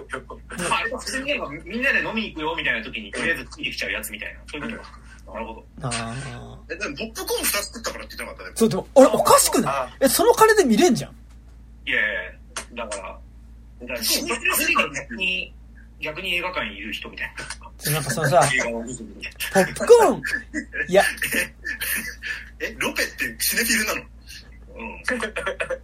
もしんないですよ。えでもなんかあの、やっぱあの、とりあえず映画館に行く感じはシネフィルなんじゃないですか？なんかやっぱ逆、わかんないけど。嫌だけどね、俺あの感じのシネフィルなの。とりあえずツタヤ行っちゃうじゃん。とりあえずツタヤとかブックオフ行っちゃうじゃないですか。うん。なんか、とりあえず気づいたら映画館にいて、見なくても別にいる。パンフレットをちゃんと持って帰ってるかもしんないですよ。ロペが。なんか嫌だけどな。で、ポップコーンも食べるみたいな。え、一番いい。どうもないのに、先輩、グリーンナイトは、刺身茂彦が21世紀で作られた最強の映画だって言ってたんですよ。会話を、ルペとアルさんに、あの、あいつがやる、ドン先輩がやることになる。そう。で、あの、ポップコーン焼け食いするんでしょ、そんで。だ ポップコーン焼け食いってさ、何？ポップコーン焼け食いするシチュエーションってなくない？なんかその、まあ、わかんない。めっちゃ若くて、なんか、映画見てむしゃくしゃすることがもしあったら、するかもしれない。あーいやだったらさ、あの、うん。映画見終わった後にさ、あの、見終わった後にだけ使えるさ、ポップコーン割引券みたいなもの。あるああ、ありますね、はいありますね。あれマジで意味わかんなくない？いや、だからでも、今、あれだって、グランドシネマサンシャインとか確かあれなんか、お持ち帰りポップコーンとか売ってるよなんかその、あったわ。うん。映画を見たお土産に、ポップコーンを、お土産ってことは誰かに渡るいや、だから、それはね、あの、だから、我々は映画館に行くことが自然すぎて、あれだけど、なんかもう、あれですよ、世の人はね、谷君の言葉を借りるならね、年に一回しか映画見に行かないわけですよ。その人にとってね、映画見に行くってのは、要はもうなんか箱根に行くとかさ、なんかなんだろう、あのー、湯河原に行くとかさ、そう、ディズニーランド行くとかね、なんかそういうその、こう、旅行、イベントなわけですよ。だからその、お土産だよ、お土産。え、あれは、あの、100億の感性ですよ、100億。そう、100億の感性。で言うと、あれお土産。ディズニーのあのカンカンで入ってるチョコレート買ってきてくれるのは、ああ、ありがとうってなるけど、俺さ、この間映画館行ってきたんだよねって言ってさ、あの、バターのさ、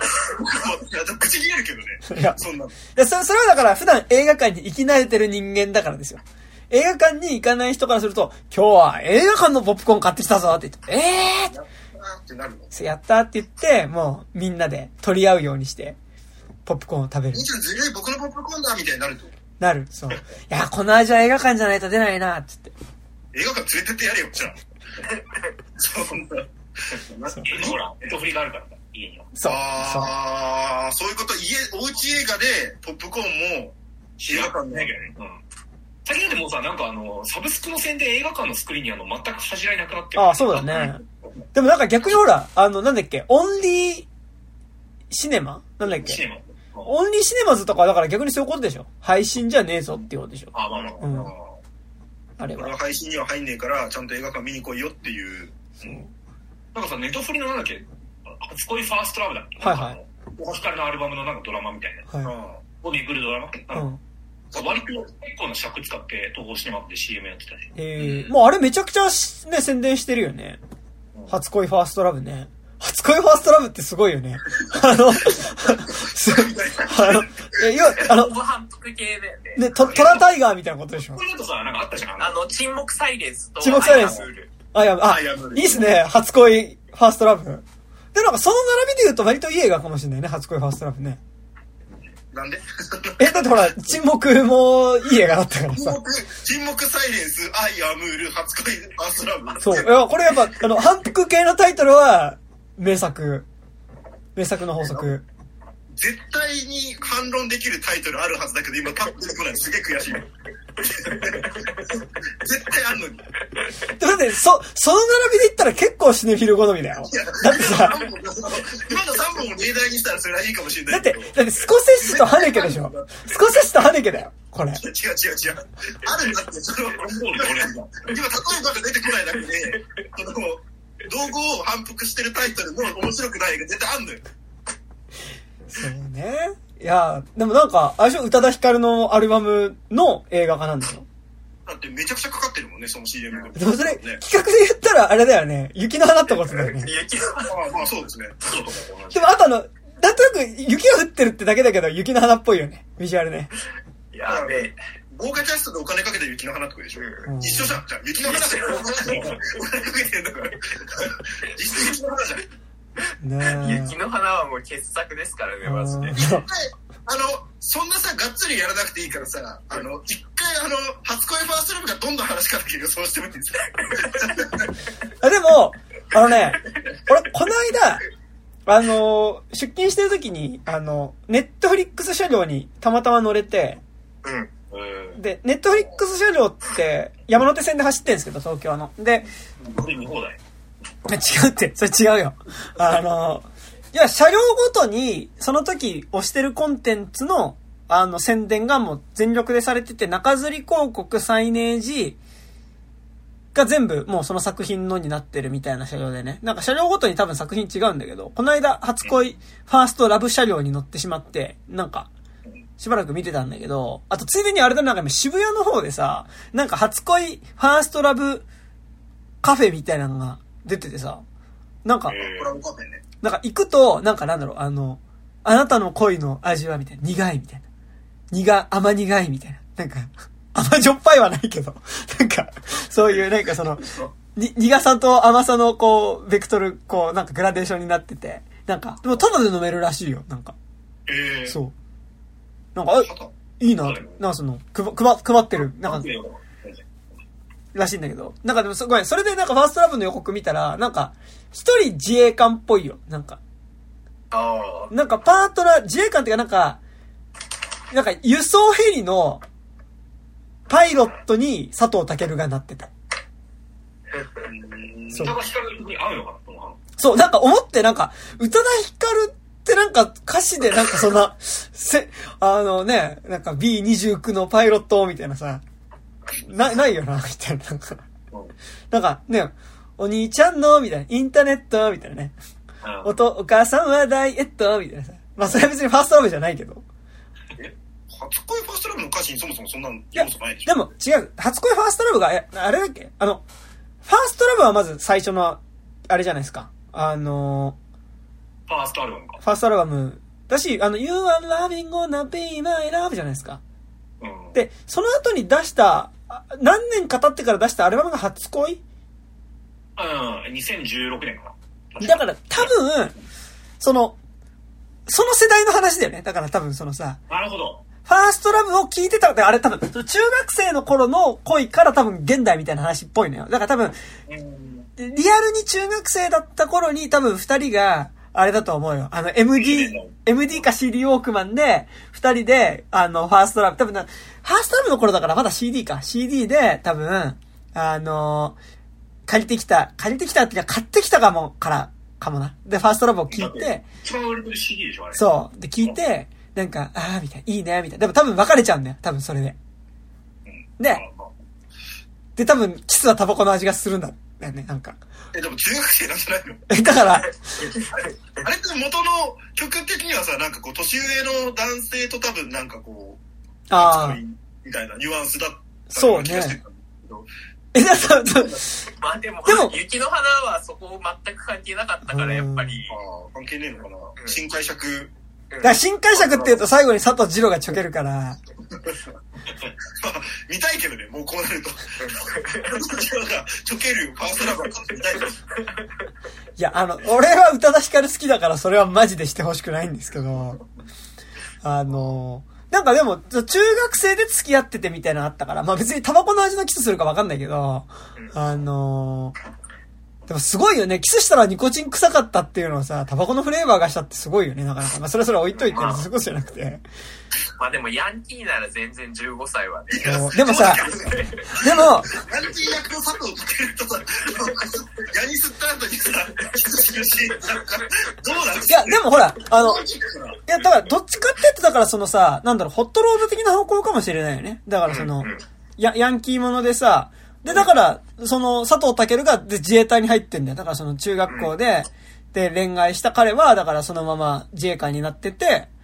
っていう話。だ元ヤンの話かもしれないよね、その。そうそうそうそう。まあ元ヤンっていうかあの、僕の周りも結構やっぱ自衛官の人、あの、ヤンキーやってて自衛官の人やっぱいますからね。いるけど、その、結構悪い、やんちゃだったけど、そのまま自衛官になっちゃう。でもごめん、あの、だごめんな、それさ、あんまファーストラブっていう、そう、なんか思ってる、俺の、俺の思ってるファーストラブと違うんだよね、なんかその話。なんかもうちょっとなんか結構やっぱ、ね、あの大親友の彼女の連れでパスタ作り始めそうなね、感じじゃないですか。もうちょっとそれは。ね元ヤンの佐藤健がさ、その、そのまま自衛官になってさ、それでまあ、ファーストラブって言われてもなんかあんまりグッとこないんだよね。ね、で、で、明日の今頃、あなたはどこにいるんだろうで多分、あれでしょ？なんか多分、こう、イラクとかさ、なんか多分そっちに行くみたいなこと？あだから結構その、ググローバルな、ネットフリックスだしさそういう。まあでも、いやあの、今頃どこにいるんだろうって、その本当に具体的な外国の、だから、あの、結構あの、あの、バ、バベルみたいな話かもしれない。そういうその、結構いろんな国の全然関係ないような話っていうのが、やっぱこう、結びついていく。でなんかね、一組の恋愛じゃないかもしれないんだよね。なんか、予告見た感じ。そう。なんか、ファーストラブがね。そう。ああの、あの当時、ファーストラブ聞いてた、あなたに送る。あうんで、2016年の初恋時代、中学生だったやつらのファーストラブも来て見れるよね。うん。ああ、なるほど。そういうのあるかもしれないね。世代別宇多田アルバム論みたいな感じはいはいはいはい。あ、全然繋がっ。繋がってないかもしれないみたいなこと？ファースそれいいファーストラブと初恋の話っていうのが繋がってないんだけど、こう、違う時間軸で進行していくみたいな。あークラウドアトラスの宇多田ヒカル版みたいなあ、それいいね。いいね。実は生まれ変わりだったとかそういう話。えでもあのそでも98年から、あの、2022 21 22年のあの、バッドモードまで全アルバムでやるみたいな。でも、それさ、クラウドアトラスペースでやるとさ、それクラウドアトラスペースでやるとね、めっちゃすごいハイペースで死ななきゃいけないしさ。いや、知らなくていいんだよ、知らなくて。生まれ変わるってね、同じこの人に全然合ってないことになる。あ、でもあれ、あの、なんか今やってるさ、月の満ち欠け、あはいはい。はいはい早稲田松竹が出てくる映画ですね。あれそういう話らしいんですよ、なんか。え、クラウドアトラスなの？クラまあ、もうほぼクラウドアトラス、なんか、ううあの話だけ聞いてると。へ。なんかあの、予告だとさ、なんか、あの、自分の娘と昔付き合ってた男がいて、その人が、なんか、その、娘の、その恋人だった娘の面影を追いかけている話みたいなぐらいのニュアンスだけど、実際にはもうなんかゴリゴリで生まれ変わり者らしくて、へえ。あ、そうなんだクライ。マックス、そうクライマックスは今年見たどのホラー映画よりも怖かったみたいな。あ、マジか。ツイート見ました、僕も。へえ。え、ちょっとそれは気になりますな。うんでもちょっともうそれ、それ聞いてなんかちょっとなんかその、あれなんかさ、予告でさ、なんかジョン・レノンのウーマンがさ、ほぼフル使いされてさ、なんかすげえ、すげえエモいいい映像でなんか、うん。予告があるんだよね。あれ見た瞬間になんか絶対見に行こうって思ったんだけど。うーそう、ん。なんかね、なんか、図らずも、ちょっと、なんかそんなぶっ飛んだ話なら見に行こうっていうか、うん結構なんかピース揃ってる感あるよね。でピロキ隆一だからさ、なんか、ああ、そうだね。ババズったさ、何、ティーン向け恋愛映画の、で。バグったっていうか、結構ちゃんと撮る人だよね。だからバズった、バズった。あ、バズったね。あバグったって聞こえてる。そ そんなことないだろうと思って。ね狼少女狼少女。うん。狼子供は雨と雪だからね。ごめんなさい、ごめんなさい。えー狼少女ね。うん。狼少女のね、ひろき隆一が送る、うん。だから、狼少女もね、良かったですからね。ね。うんうん。って考えたら確かに、しかも大泉洋で。うんそうそう。お、しかも大泉洋が出てるのか、あっか、なんか、ごめん、僕あんまり今ちょっと、うん北海道民北海道民なんで僕は。どっちかっていうと有村架純出てんだ、みたいなね、感じでしたけどね。アイアムアヒーロー2どうなったんだよ確かに確かに。じゃあ、ゾンビ映画かもしれないよ。ああ。いや、そんなことは絶対ないんだけど。うん。ああって言っちゃった。うん。アイアムヒーローは2見たいですね、あるならね。いや、見たいですね。はい。まあね。まあ、佐藤慎介がちょっと今、ヒロアカ撮ってるんで無理だと思いますけど。ヒロが実写？ハリウッドでし、え、知らない？なんかハリウッドで今ヒロアカ撮ってるんですよ、佐藤慎介。へえ。えそう。すごいね。そうそうそう。今もうすごいんですよ、日本の。見ました？あの、セイントセイヤの予告。見てない。実写版セイントセイヤで主役、真っ剣佑なんですよ。ああ、でもいいんじゃないですか？いや、めちゃくちゃ笑ったけどね、俺。それいや、めっちゃ面白いよ。あれ、ちょっと見てほしい、予告。いえ、それさ、新解釈的なノリじゃないよね？や、違う、あのね、めちゃくちゃシリアスなの。で、すごいお金かかってるのよ。あ、でもそれはいい感じしますね。それで結構グローバルなキャストで、その、ちゃんとね、やってるんですよ。あの、コスチュームとかもちゃんと作ってさ、うんハリウッドの CG で VFX でさ、もうバリバリの、その、で、ちゃん結構ちゃんと忠実にやってるっぽいの、ある程度、ビジュアルとかも。で、予告の一番最後にようやく、そのマッケイが満を持して、その主人公役だからね、制役だからうん、あんって出てくるんだけどうん、なんか、ライティングのせいなのか、うん日本人の顔ってそういうもんなのかわかんないんだけど、あんなにイケメンじゃないですか。うん。うもう実物見て、なんか映画で見ててもさ、ビビるぐらいイケメンだと思うんですよ。うんうん。っていうなのになんか、すげえ貧相に見える。なんか。ああ、やっぱハリウッド行っちゃうと、アジア人の顔はってことなの？っていうのももしかしたらあるかもしれないし、まあ単純にアジア人をあのかっこよく見せるライティングとか撮り方が、向こうの技術的になんていうのだからその黒人を綺麗に撮れないメソッ。ドとして、うん。はい。ムーンライトとか以前までの黒人の撮り方っていうのがあまりなるほどない人とが対策映画で多かったみたいなのと多分同じような現象がアジア人でも多分起きる。うんえわかんないけど。でも、でも、うん。ね、エターナルズ割とうまくいってたわけだしね。だからまあ、やっぱそういうこう、なんつうの、ちゃんとこう、それが取れる人もうん徐々に出てきてるよねっていうのは、うんうんまああるとは思うんだけど、まあ、でもあれか先生に関しては、うん。まあ予告ちょっと見てほしい予告。なんかちょっと、え、監督誰なの？監督誰なんだっけ？なんか別にあんま聞いたことなかったけどね。はいはいはいえーあなんかね、せっかくやるならね、ちゃんとした人でね。うんとね、セイントセイヤハリウッドで実写映画化、ナイツ・オブ・ザ・ゾディアック。うん。ナイト・オブ・ザ・リミングレッドみたいな。なるほど。ナイト・オブ・ザ・ゾディアックの、えー、こまあそうか、星座の、う、ああ、星座の星座の騎士。えっとね、ネットフィリックスのウィッチャーとかの監督。ああ、はいはいはいはい。ビジュアルすげえいいんじゃないの？うんいや、だから、いや、あのね、本当ね、かっこいいんですよ、ちゃんと映像とか、別に。えお金かかってるし。だから、すごいね、あの、良さそうなんだけど、なんかね、笑けるんですよね。見てほしい。なんか、ちょこのね、なんか、別にふざけてるわけでもないし、しょぼそうでもないから、なんか、ちょっと伝わりづらいんだけど、予告見てほしいな。あそう、なんか、セイントセイヤ自体はちょっとそもそも、あの、世代じゃないからそうね。てかなんかさ、そんな海外でセイントセイヤってえめちゃくちゃ人気なんじゃない人気なんだ。え、あそこ世代じゃないのか。うん。なんか、ほら、俺結構子供の頃見てたんだよあなんかドラゴンボールが海外で人気とかはなんかめっちゃわかるんだけど、あ、うん。な。セイントセイヤってそうなんだみたいな。まあ、キャッチーだからね。うん。ゾディアックだしね。ゾディアックって言うと急になんかね、あの、ねちょっと猟奇殺人みたいな感じにね、なっちゃいますけどね。そうディアックキラーって感じにね。グリーンナイトの話じゃないね。一回、一回切ります？切りますか？はい。というわけで、じゃあ、えっと、本日そんな感じです。えー、と、えっと、この番組ではお便りというか、えっと、まあ、年末っていうか年始ですね。に、えっと、ベスト回、えー、やります。ということで、えー、2023年の、えっと、1月1日の、えっと、11時59分締め切りで、えっと、今年の映画のベスト10募集します。ベスト10及びワースト3募集します。まあなんか別に、そんなにね、毎年そんな何十本も映画見ねえわって人もいると思うので、まあなんか今年良かったのはこの1本ですとか、1本しか見なかったけどこの映画本当に最悪でしたみたいな1本とかでもいいので送っていただけると嬉しいです。アドレスとしましては 29.tiz.gmail.com、29は数字です。29.tiz.gmail.com までメールを送っていただくか、天文かけトクラジオとか29歳までの地図とかで検索するとこのラジオの、えーっと、ツイッターアカウント出てきますので、そちらにある DM フォームに送っていただいても結構です。そして、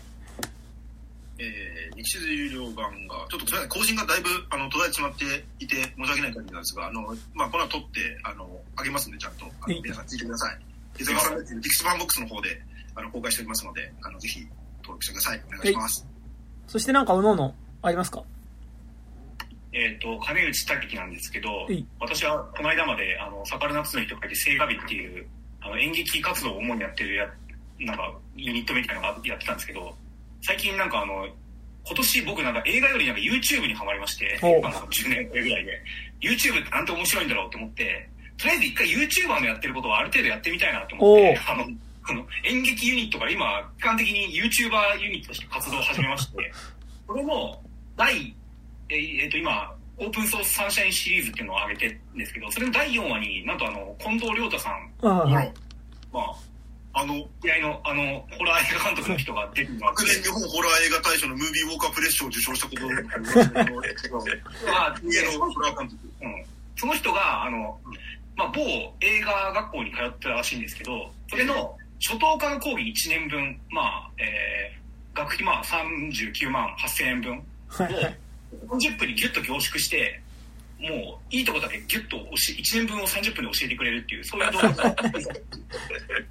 今もう公開されてますので、ぜひよかったらそれ見てください。えまあ、このラジオを聞いてる人だったら、まあ、まあ、多少は楽しめるんじゃないかなとえ思います。ーいや、僕見ましたけど、はい。いや、怒られると思うけどね、普通に。あれ